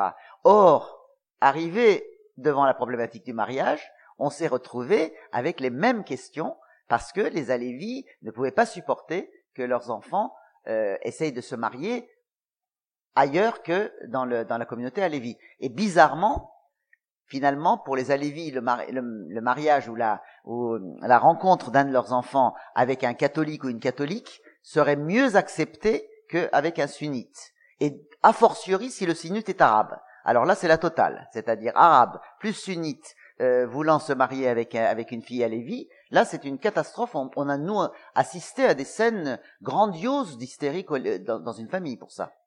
Et donc, ju- juste pour, euh, pour apprendre un peu plus, quels sont les stéréotypes croisés? C'est-à-dire, euh, quels sont les, les traits de caractère que, se, que s'attribuent euh, euh, les uns les autres? C'est-à-dire, pourquoi ces, c'est tellement mauvais d'épouser de, un, un, un, sunnite quand on est alévite. Et j'imagine qu'il y a aussi de, de l'autre côté euh, des, des, préjugés euh, contre les alévites. Donc quels sont ces, ces, ces stéréotypes, disons, euh, euh les plus ah, communs Moi, je pense que c'est des préjugés qui, qui, qui, datent de bien longtemps et, et, de toute une histoire. Mais comme le disait tout à l'heure Monsieur Emre, c'est que les alévis ont vécu très longtemps cachés en Turquie, n'ont pas n'ont pas pu à cause des pogroms, à cause des, des, des, des difficultés que, qui leur ont été faites et par pour l'exercice de leur culte et également pour leur lieu de réunion.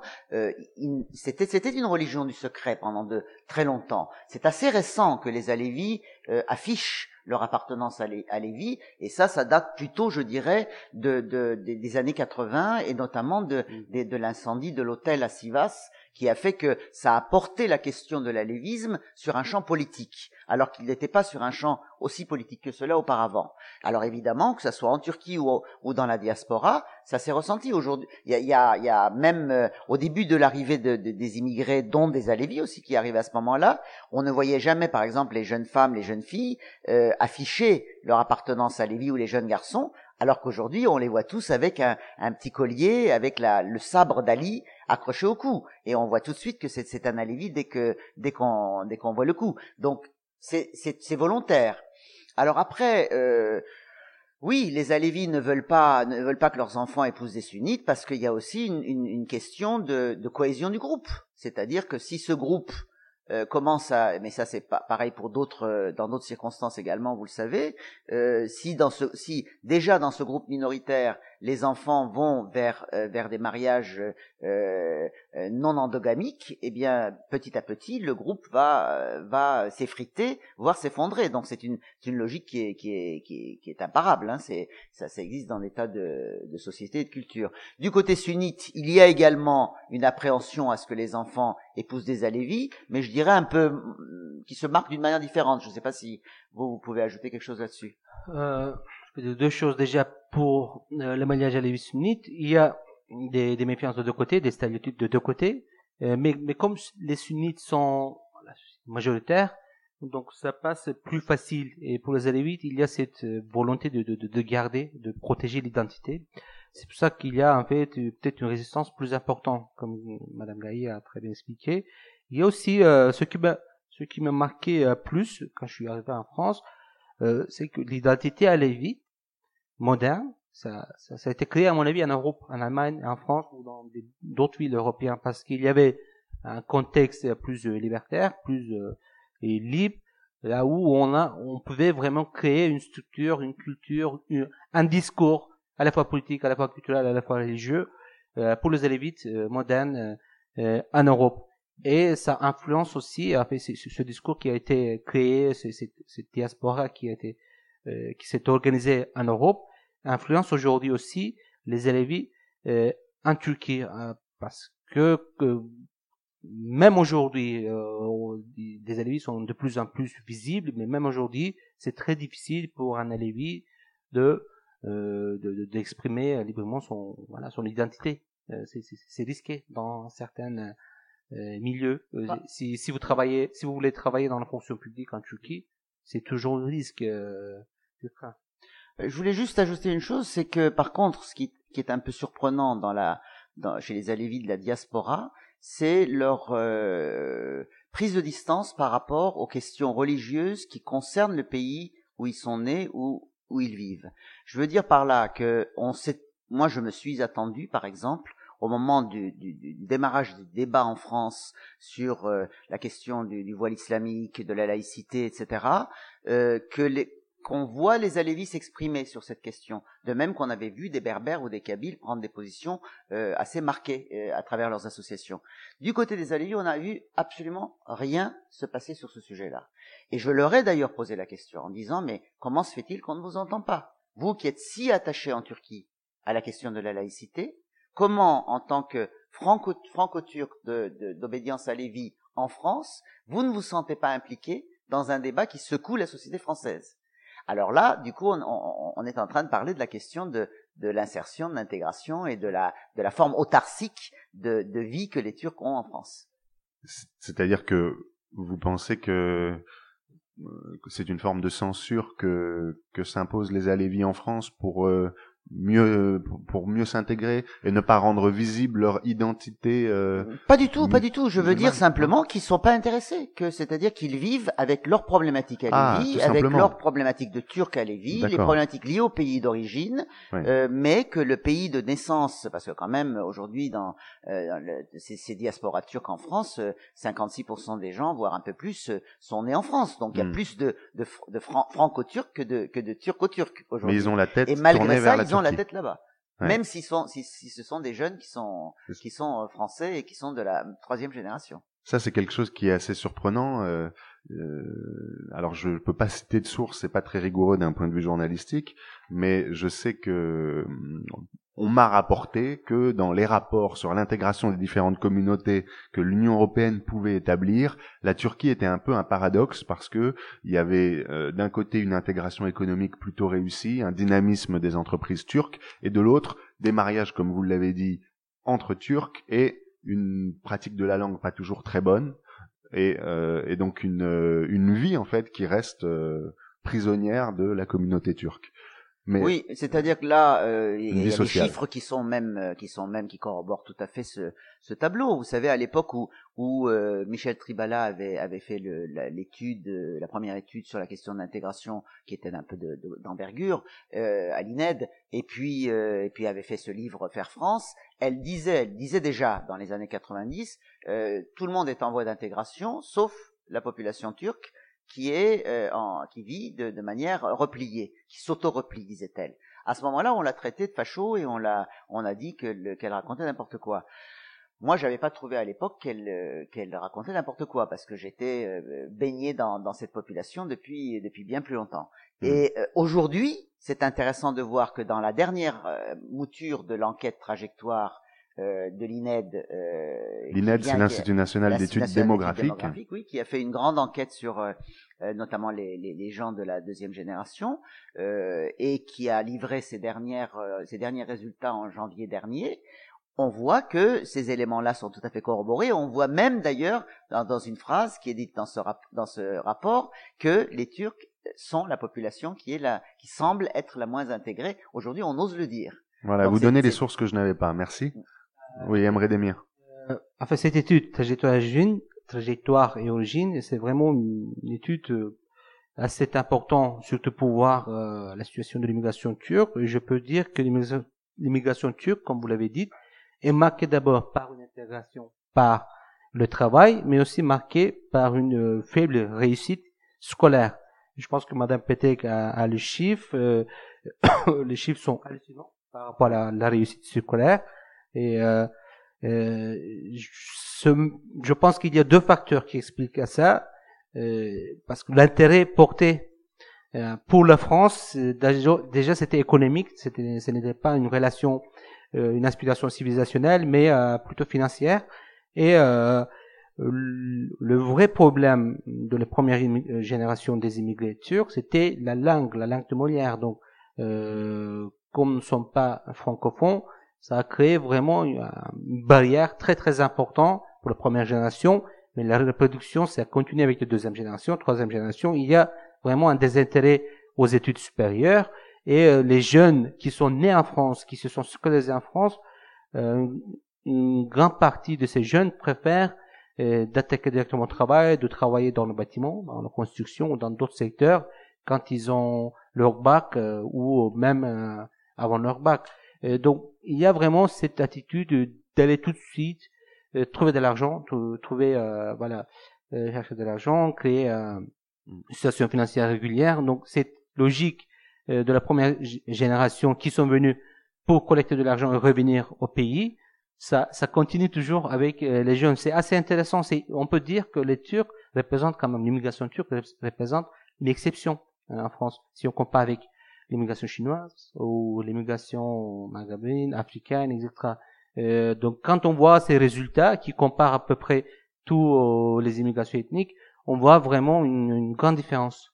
D'accord. Merci pour ces éclaircissements. On va passer à la dernière partie de, de cette émission consacrée aux, aux, aux dissensions politiques dans la diaspora. On va commencer par un portrait sonore de Diyar. Après, euh, moi, si je peux me présenter, c'est euh, moi, je m'appelle Diyar Komak. Euh, j'ai 24 ans. Je suis né ici à Paris, dans le 93 à l'Elila. Euh, là, je suis étudiant à la fac de Créteil, en sciences politiques à l'international. Voilà, plus tard, je me vois faire un peu plus un truc dans la recherche. J'aimerais beaucoup étudier le plus longtemps possible. Et à côté de ça, je suis aussi donc engagé dans notre fédération qui est la, la DIDF, euh, DIDF, qui est la Fédération des associations des travailleurs et des jeunes. Euh, on a pris les initiales en turc DIDF parce que ça fait plus simple pour la prononciation et surtout c'est plus simple à retenir pour les, les, euh, les gens qui font partie de l'immigration turque kurde. Mon rôle à moi, c'est m'occuper de la jeunesse. Quand je dis jeunesse, c'est faire en sorte de créer des activités culturelles, que ce soit sportif, que ce soit euh, organiser des séjours euh, avec les jeunes euh, de différents quartiers populaires, pas, pas simplement cantonnés aux personnes issues de l'immigration et kurde, mais assez large aussi, même si vis-à-vis de notre identité, il y a plus les jeunes issus de l'immigration et kurde qui viennent vers nous, et c'est totalement normal, mais nous on n'est pas un truc renfermé, communautariste ou quoi, mais vra- vraiment essayer de- de- d'avoir le plus large possible. Et à chaque fois qu'on organise une activité, en fait, il y a toujours euh, l'idée de mettre en place un message politique derrière, finalement. Dans le sens où euh, il y a la lutte contre le racisme, euh, il y a l'intégration des populations issues de l'immigration turque et kurde, etc. Et euh, il y a aussi le fait qu'aujourd'hui, on doit, on doit s'investir à la vie politique française, voilà, tout simplement, c'est faire en sorte que les personnes qui sont euh, qui, sont autour de nous, et en particulier les personnes issues de l'immigration turque et kurde, qui sont venues après ou qui sont nées ici. Par exemple, moi, je suis né ici. C'est que ces personnes-là, bah, elles, elles vivent ici, quoi. Bah, du coup, elles, bah, elles vont rester ici toute leur vie. Bah, du coup, il faut, euh, comme tout le monde, faire en sorte qu'on se saisisse de notre avenir et que, et que voilà, comme un peu tout le monde, on, on se mobilise, euh, soit dans nos lycées, soit dans nos universités. Ça, ça prend plusieurs aspects, ça. Et euh, par exemple, euh, comme euh, le contexte c'est la loi travail, bah, nous on insiste l'ensemble de nos, proches, de nos amis, de nos entourages du, groupe type d'IDIF à, à s'investir dans, cette, dans ce combat-là. Quoi, parce qu'aujourd'hui il y a un truc qui existe, c'est que les gens ne veulent pas de cette loi travail et automatiquement nous on se sent un peu, pas, nous qui sommes nés ici, mais nos, parents, les grandes personnes qui sont venues après ici de la Turquie se sentent un peu euh, éloignés de tous ces problèmes-là qui existent en France, en fait. On se rend compte qu'il y a une, euh, y a une sorte d'hésitation, en fait, à, à se sentir euh, de la culture française, en fait.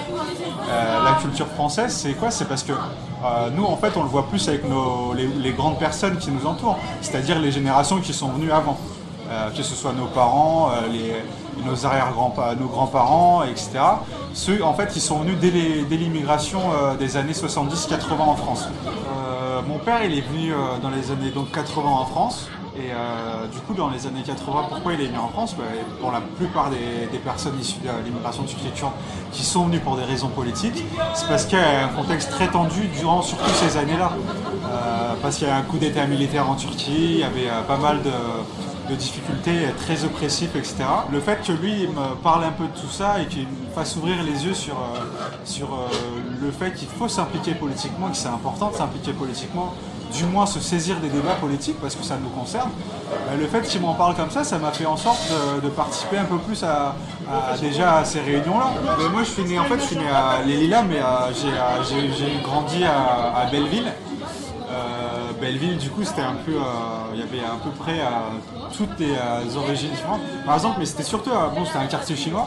Euh, moi, dans ma classe, il y avait genre euh, 25 Chinois et euh, quelques, euh, quelques Français. Et moi, j'étais un peu le seul Turc euh, de, de- la classe, mais c'était cool quand même. Euh, c'était très très cool. Et euh, nous, par, par exemple, dans notre quartier, il y avait, euh, il y avait euh, que des Turcs en fait. Notre bâtiment, c'était que des Turcs. Qu'on le veuille ou non, en fait, euh, nous qui faisons partie de. qui avons nos racines de la Turquie, quoi. Que ce soit kurde ou turc, parce que nous, on ne peut pas faire de distinction. Euh, que ce soit kurde ou turc de l'est ou de l'ouest de la Turquie, automatiquement, on, a aussi un pied qui, euh, reste là-bas, quoi. Enfin, on a notre, euh, notre famille qui est restée là-bas, pour la plupart nos grands-parents qui sont restés là-bas. Automatiquement, on a toujours une attache très particulière à la Turquie et surtout chez les jeunes de Turquie, euh, de la Turquie, ça se sent, ça se sent un peu plus, on dirait, parce que euh, il y a un contexte tellement, depuis des années, tellement politique très très difficile en Turquie et qui s'accentue tellement, tellement qu'aujourd'hui, bah, la plupart des jeunes de, la, de notre fédération, bah, ils ont, c'est vrai, la tête ici. On les pousse à avoir la tête ici, mais automatiquement, qu'on le veuille ou non, ils ont toujours la tête là-bas. Avec les parents, ils- à la maison, ils regardent les chaînes d'information turques, ils lisent le journal turc. Euh, ils essayent de bouquiner un peu les, livres turcs, etc., pour savoir ce qui se passe au pays, parce que euh, il se passe tellement des trucs énormes. Il y a, des morts euh, tous les jours, il y a des jeunes qui, euh, euh, il y a tout le temps des, problèmes politiques qui se passent et tout. Bah, automatiquement, euh, la tête, elle est un peu là-bas aussi. Après, euh, euh, culturellement, euh, nous, euh, euh, nous, on le vit très bien.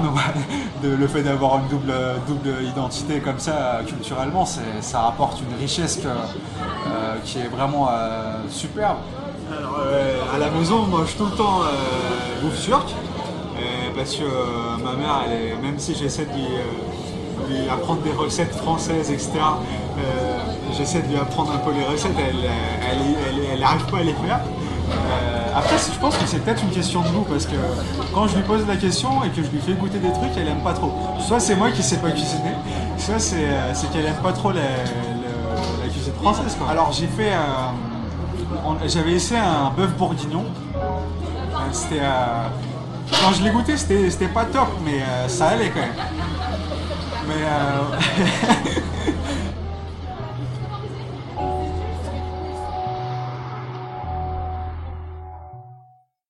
Voilà, c'était le portrait de Diyar, euh, jeune franco-turc militant de la branche jeune du DIDF.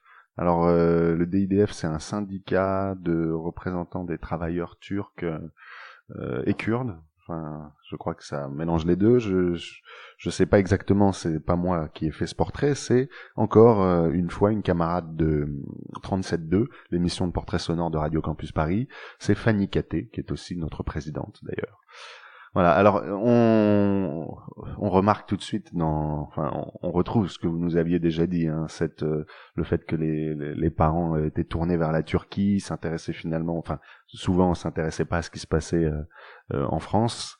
Et il le, il le dit lui-même. Par contre, lui, lui pour le coup, on sent qu'il est bien ancré euh, en France, puisque c'est à Place de la République qu'a été faite cette interview euh, pendant dans le cadre du mouvement euh, contre la loi travail.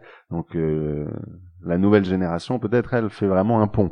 Et on sent dans la façon qu'il a de traiter les problèmes, euh, les problèmes euh, politiques turcs, beaucoup plus de distance avec la Turquie qu'avec qu'avec la France. Et hum, voilà, je sais pas si vous aviez des réactions euh, par rapport à ce portrait.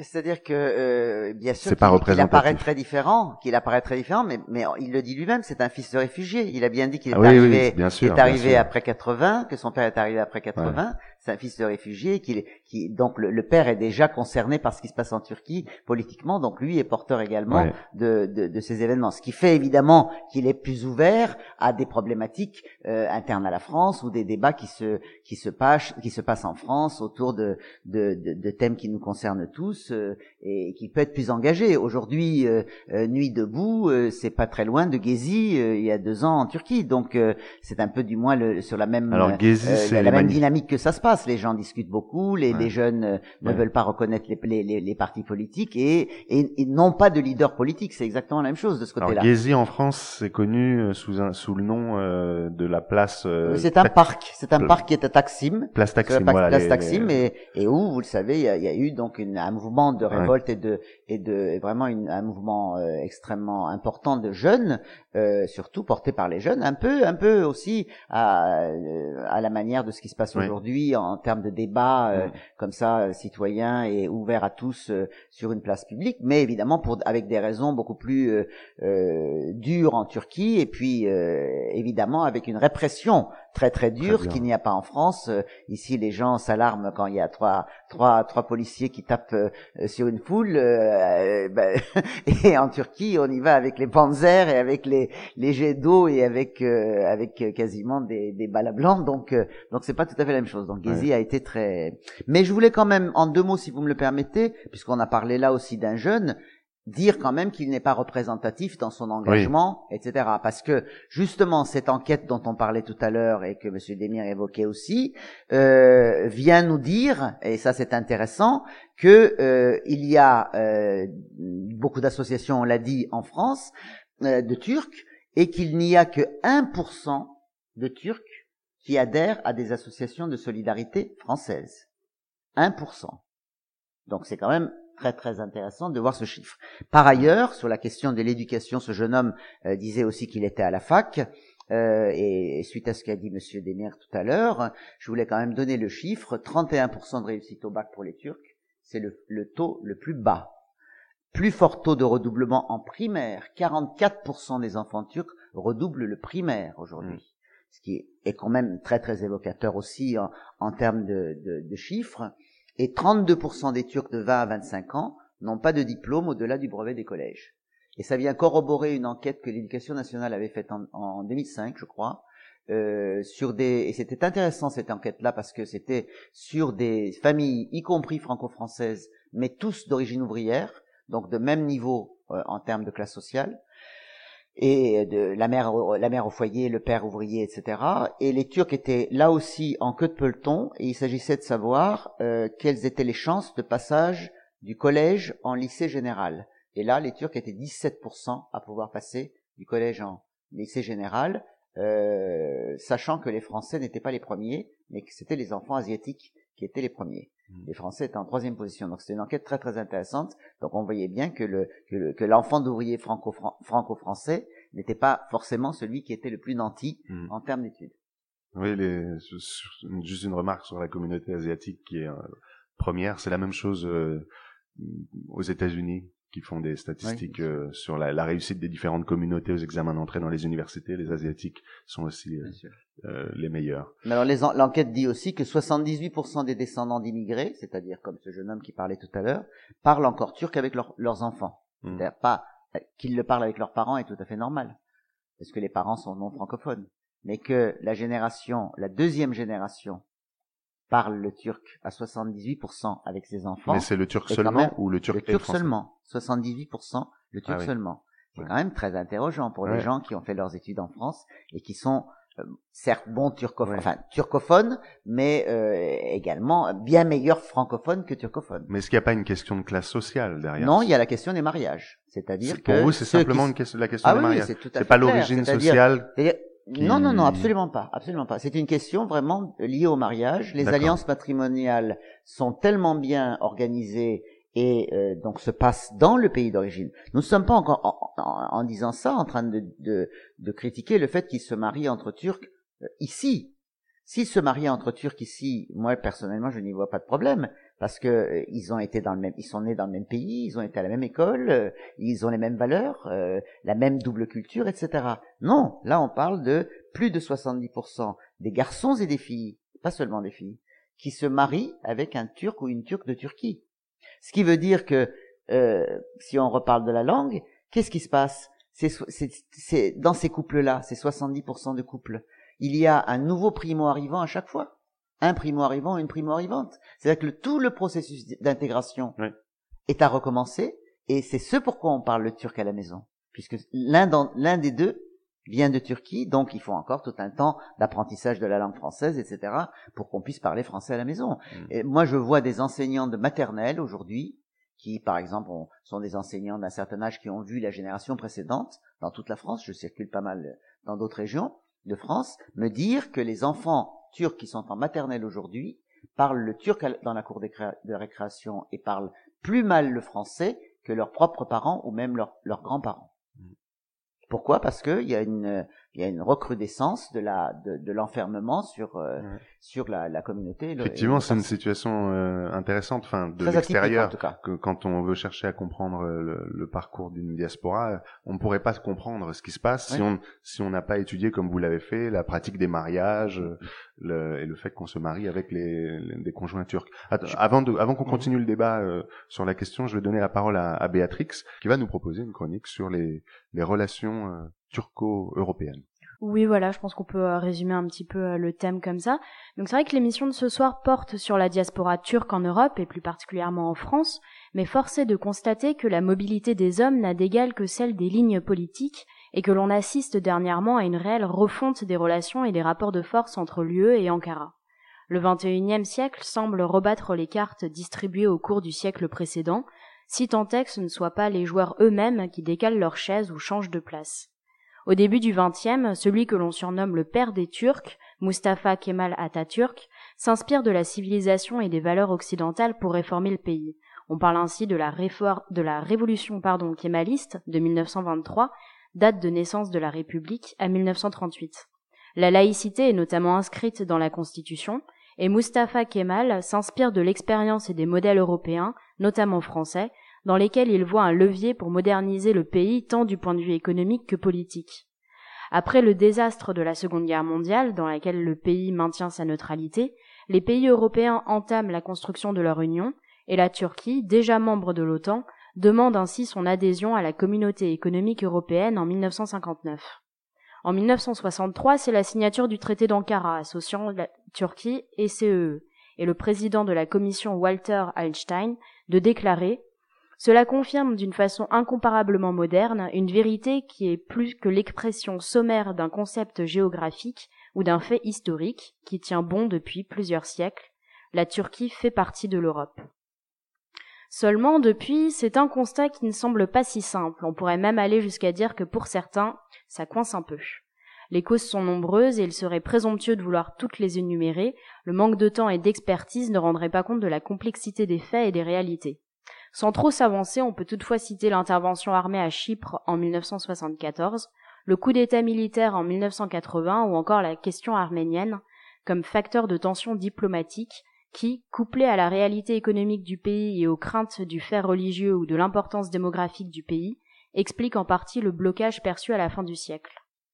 En 2005, les négociations sont lancées et M. Erdogan, alors Premier ministre, mène une politique de réforme visant à se plier aux exigences européennes, notamment sur le plan sociétal. La peine de mort est ainsi abolie, les tribunaux d'exception supprimés et un nouveau code pénal est d'ailleurs rédigé. En 2004, 73% des Turcs sont favorables à l'adhésion à l'UE, et il s'agit donc de faire les yeux doux et de montrer patte blanche à cet Occident apparemment hostile à ce prétendant. Le processus s'enlise pourtant, marqué par des accidents diplomatiques perçus comme des marques de mépris, comme l'épisode du chewing-gum mâchouillé par Nicolas Sarkozy, président français en visite à Ankara en février 2011. La Turquie se détourne peu à peu de son rêve européen, qui n'inspire plus que 53% de la population en 2014. Seulement, un an plus tard, la situation a bien changé, et la Turquie semble avoir récupéré de précieux pions sur l'échiquier politique, indéniablement lié à la crise des réfugiés dans laquelle s'empêtrent les dirigeants européens. Fille des exigences en matière des droits de l'homme et des libertés de la presse, la politique extérieure turque n'est plus tournée vers l'Occident, mais changeant de stratégie s'impose comme le carrefour entre une Europe dépassée et désemparée et un Moyen-Orient en crise. L'accord migratoire conclu à Bruxelles le 18 mars clarifie la situation et confirme la position de la Turquie comme maître des négociations à l'issue desquelles le pays obtient 6 milliards d'euros pour soutenir l'accueil des réfugiés, l'exemption de visa vers l'Europe pour ses ressortissants et surtout la relance du processus d'adhésion à l'UE. Un joli marchandage donc, mais c'est surtout sur le plan symbolique que l'Europe semble mettre le genou, voire le ventre à terre. Allez, ignorons donc les 32 journalistes en prison, les 1845 plaintes en cours d'instruction pour insulte au chef de l'État, ou les deux journalistes Dondar et Gould jugés quelques jours après la signature de l'accord pour espionnage, tentative de coup d'État et soutien au terrorisme suite à une investigation un peu trop dérangeante pour le gouvernement et qui encourt la perpétuité. Avec un peu de mauvaise foi, on peut toujours avancer que ce qui se passe en Turquie regarde les Turcs, qu'après tout il serait mal poli de se montrer indiscret et de se mêler de leur politique intérieure. Mais c'est sans compter le bruit déplaisant que produit la chaise inconfortable de Madame Merkel, qui se dandinant dessus la fait grincer autant que les dents d'une bonne partie de la population allemande. Des petits malins ont en effet décidé de tester les limites de la liberté d'expression lorsqu'il s'agit de se moquer du boss du Bosphore. Le malaise de la chancelière atteste du nouvel équilibre des relations diplomatiques entre l'Europe et la Turquie, devenu un partenaire indispensable à ne surtout pas froisser. Monsieur Erdogan pouvant donc poursuivre ses dérives autoritaires tant nous tâcherons de ménager sa grande sensibilité. Les voix du crépuscule. Anthropologie du Paris cosmopolite. Merci Béatrix pour cette chronique qu'on aurait presque dû programmer au début parce que tu nous as fait une, un petit résumé de l'histoire de la politique de la Turquie. C'est vrai que c'était tout à fait utile. Oui, c'est assez étonnant parce qu'on a l'impression que dans l'esprit du gouvernement, euh, d'une certaine façon, la diaspora est juste euh, un bout de Turquie à l'étranger. Mais ça reste absolument un bout de Turquie peuplé de Turcs. Et leur implantation dans les pays euh, d'origine ne signifie pas grand-chose. Oui, absolument. Et puis, et puis un peu, euh, euh, sont, euh, on, on, leur, on les oblige un peu à devenir les ambassadeurs de, de l'ambassade dans tous les pays européens. C'est-à-dire qu'ils doivent avoir le même discours, la même, porter les mêmes analyses sur les, les, problématiques qui, par exemple, sont des problématiques contradictoires entre le pays d'accueil et, et, et, la Turquie. Vous avez cité tout à l'heure la question arménienne. Eh bien oui, dès qu'il y a un problème avec lié à la, à la question du génocide arménien, qu'est-ce qui se passe? Tout le monde est dehors et euh, tout le monde soutient la thèse euh, d'Ankara sur la question. Donc, euh, alors, est-ce qu'ils sont politisés au, au, sens de, est-ce qu'ils ont une carte d'un parti quelconque? Je ne crois pas. Euh, par contre, quand, il, quand on regarde les, les, les, euh, les engagements euh, à travers les élections, puisque pour la première fois, les Turcs de la diaspora ont pu voter pour, pour les élections en Turquie, pour la présidentielle, on a vu que selon les régions d'implantation des Turcs, il y avait quand même un, fort, un très fort taux d'adhésion au, au, à l'AKP, excepté peut-être sur la, sur la région parisienne, parce que là, on retrouve une majorité de Kurdes, on retrouve également toute la partie politisée à gauche de la diaspora à travers les associations. Donc là, on, a, on avait une, un taux euh, pour le EDP qui était assez important. Mais euh, sur la, le, la, la, région lyonnaise, la région de Strasbourg, etc., l'AKP était quand même euh, largement en tête. Et il suffit de voir, par exemple, comme la dernière fois, lorsqu'il a fait un voyage en France, le président Erdogan à, à, à Strasbourg, le nombre considérable de gens, je ne sais pas, il y avait 12 000 personnes peut-être en face de lui à, à Strasbourg, parce que les gens n'étaient pas simplement des gens de Strasbourg, ils étaient venus par autocar des autres euh, villes de France également. Ça veut dire qu'il y a vraiment un, portage politique de la, de la politique d'Erdogan qu'il n'y avait pas antérieurement, avant, avant la, période AKP. C'est-à-dire que moi, je n'ai pas de souvenir de même lorsqu'il y a eu des visites de tel ou tel euh, euh premier ministre ou de, ministre chargé des affaires sociales, etc. Je n'ai pas vu les Turcs se mobiliser à ce point-là jusqu'à l'arrivée au pouvoir de, de l'AKP. Alors, évidemment, contre cette cet engagement-là, il y a les Kurdes qui, eux, s'engagent euh, autrement, à travers des, des, des euh, une mouvance d'extrême gauche ou bien euh, euh, des mouvances qui dépendent du PKK ou qui dépendent d'autres organisations pro-kurdes. Alors le PKK, qui, eux, sont opposants. Pour rappeler ce que vous pouvez rappeler ce qu'est le PKK. C'est le parti du le parti des des, des, des, des travailleurs du Kurdistan d'obédience marxiste comme on a l'habitude de les de les présenter à travers aussi leur fondateur Abdullah Öcalan qui est qui est en prison en Turquie depuis plus de 15 ans aujourd'hui. Mais enfin bon, tout en étant marxiste, ce sont des, des Kurdes sunnites aussi pour une partie d'entre eux qui sont assez pratiquants et, qui peuvent ne pas présenter sur un certain nombre de sujets euh, ce qu'on attendrait d'un marxiste euh, euh, au niveau de la vision sociale et, sociétale. Mais bref, on les appelle comme ça. Et puis il y a d'autres mouvances d'extrême gauche où on retrouve des Kurdes et des Turcs mêlés. Alors c'est là aussi les Turcs sont, sont tout à fait extraordinaires parce que on peut même trouver encore aujourd'hui des, des, petites, des petits groupuscules qui sont par exemple pro-albanais. Euh, on croit rêver, je veux dire, euh, qu'on puisse qu'on puisse aujourd'hui euh, être euh, pro Enver Hoxha en, en, 2016, alors qu'il y a plus d'Enver qu'il y a plus d'Albanie communiste, qu'il y a plus, c'est extraordinaire. Mais il y a des gens qui peuvent encore être dans des dans des microcosmes politiques extrêmement durs et être là regroupés pour le coup, tout en étant soit alévis, soit sunnites, soit euh, kurdes, soit turcs. Là, ils sont mêlés parce qu'ils sont derrière un étendard politique. Béatrix? Le soutien de d'Erdogan justement de, certaines communautés peut aussi être lié, je dirais, à la médiatisation des crises euh, au Moyen-Orient et euh, le fait que cette figure d'autorité euh, peut paraître rassurant, c'est-à-dire peut euh, un petit peu servir de preuve à la stabilité politique du pays en comparaison, par exemple, avec la Syrie ou avec ce genre de pays qui connaissent justement une, violente crise politique très médiatisée en Occident. Vous savez que l'image d'Erdogan, c'est euh, à peu près comme le Turc en Turquie. Donc Erdogan est, est, un leader très très populaire en Turquie. Oui, controversé, mais il est aussi très populaire. Donc l'image d'Erdogan, surtout en France, quand je parle avec les jeunes, etc., on connaît pas trop le contexte politique en Turquie, ce qui se passe économiquement ou au niveau de la liberté de presse, etc.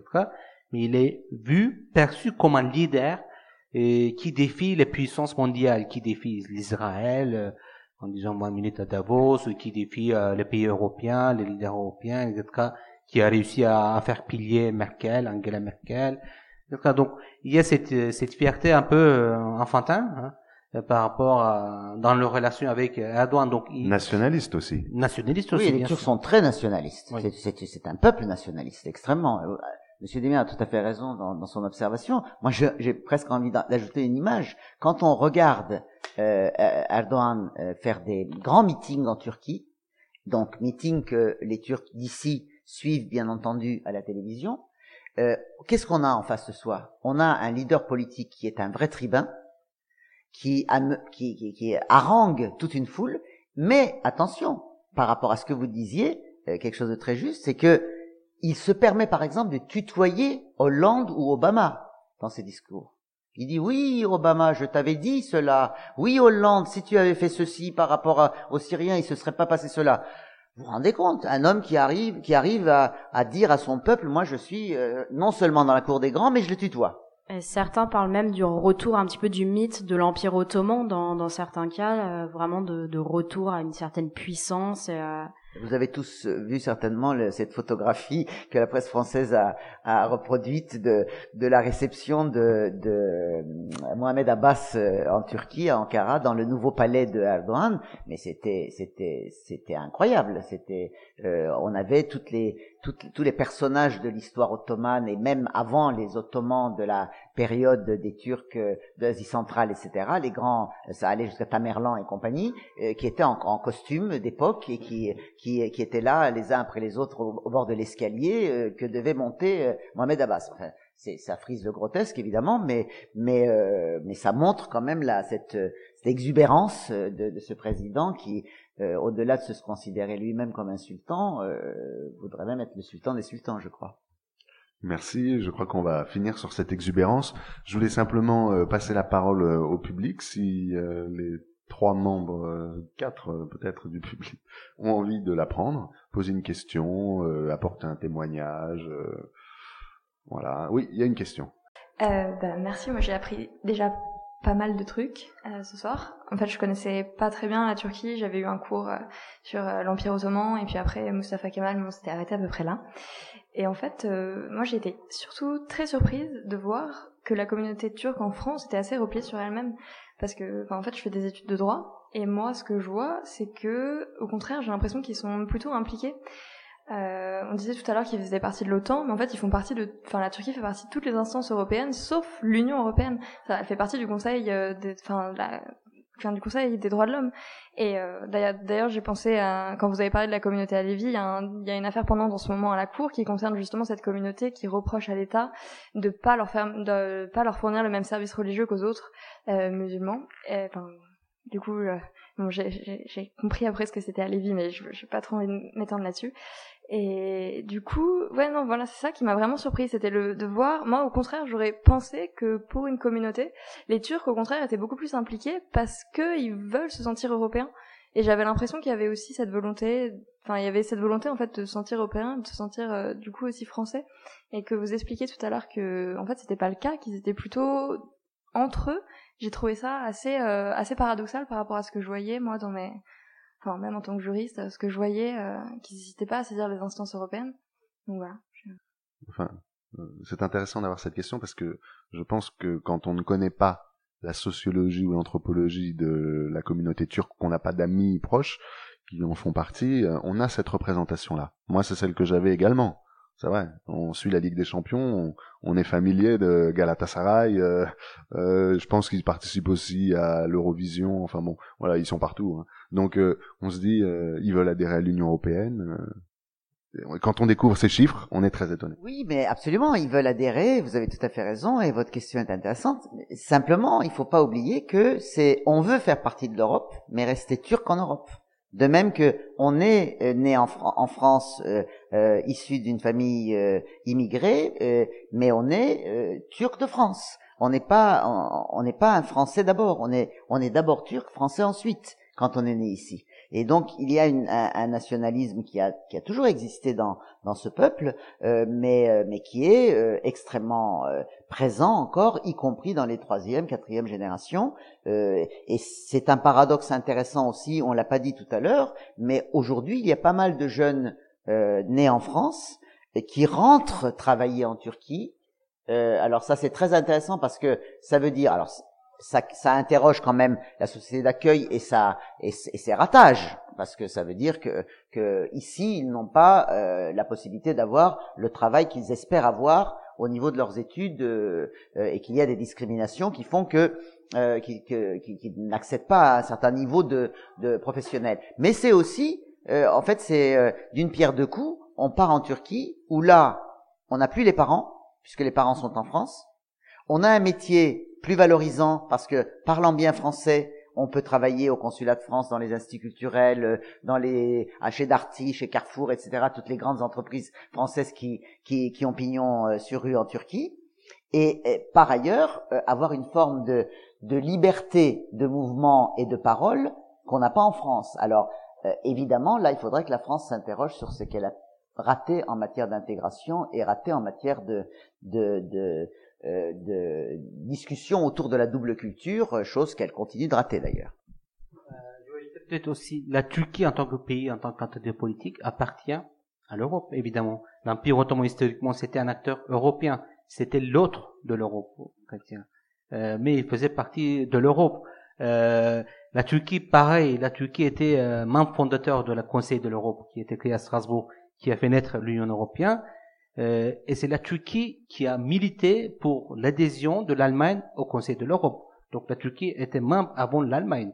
Et, euh, et institutionnellement, en tant qu'acteur politique, la Turquie appartient évidemment à l'Europe. Euh, ça, c'est sûr et certain. Et, ici, par exemple, la différence entre les Turcs en Turquie et les Turcs de France, il faut bien souligner, parce qu'on parle évidemment euh, par rapport à une immigration, par exemple les Turcs en Allemagne ou les Turcs en Belgique, c'est une histoire différente. C'est l'histoire des Turcs en France qui date de 50, 50 ans, est une histoire aussi française, qui se sont socialisés ici, qui se sont scolarisés ici, en France, et c'est la, euh, c'est la politique des gouvernements français successifs qui ont mené par rapport à l'intégration des, des communautés, a joué aussi un rôle euh, important dans la façon dont, dont, nous on a on a façonné aujourd'hui euh, la communauté turque en France.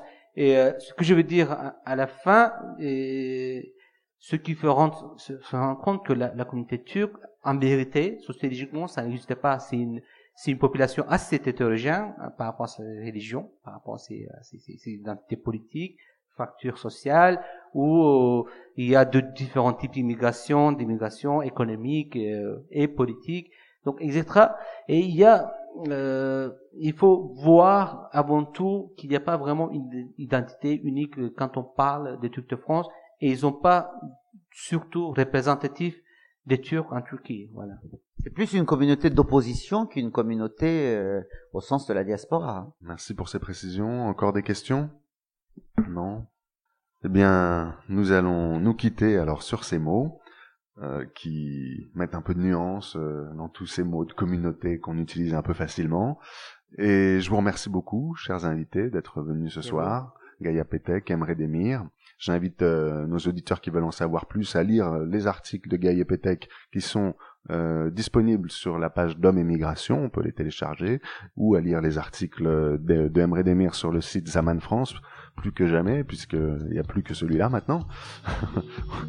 Donc euh, voilà, je, remercie aussi euh, Antoine Fonaglio qui euh, doit déjà animer des, des ateliers futuristes de design animiste. Et je remercie le public qui est venu assez nombreux, allez, ouais, nombreux, on va dire. Et puis, euh, mes camarades des Voix du Crépuscule, Martine qui a animé l'émission avec moi, Henri qui a réalisé, Béatrix pour sa chronique, et Lucas pour sa, son apparition, son arrivée parmi nous, et, sa chronique sur le soufisme. On se retrouve le 6 mai prochain, ici euh, au Quai Branly, pour une émission qui sera entièrement consacrée à Persona, l'exposition événement du Quai Branly. Merci, à très bientôt.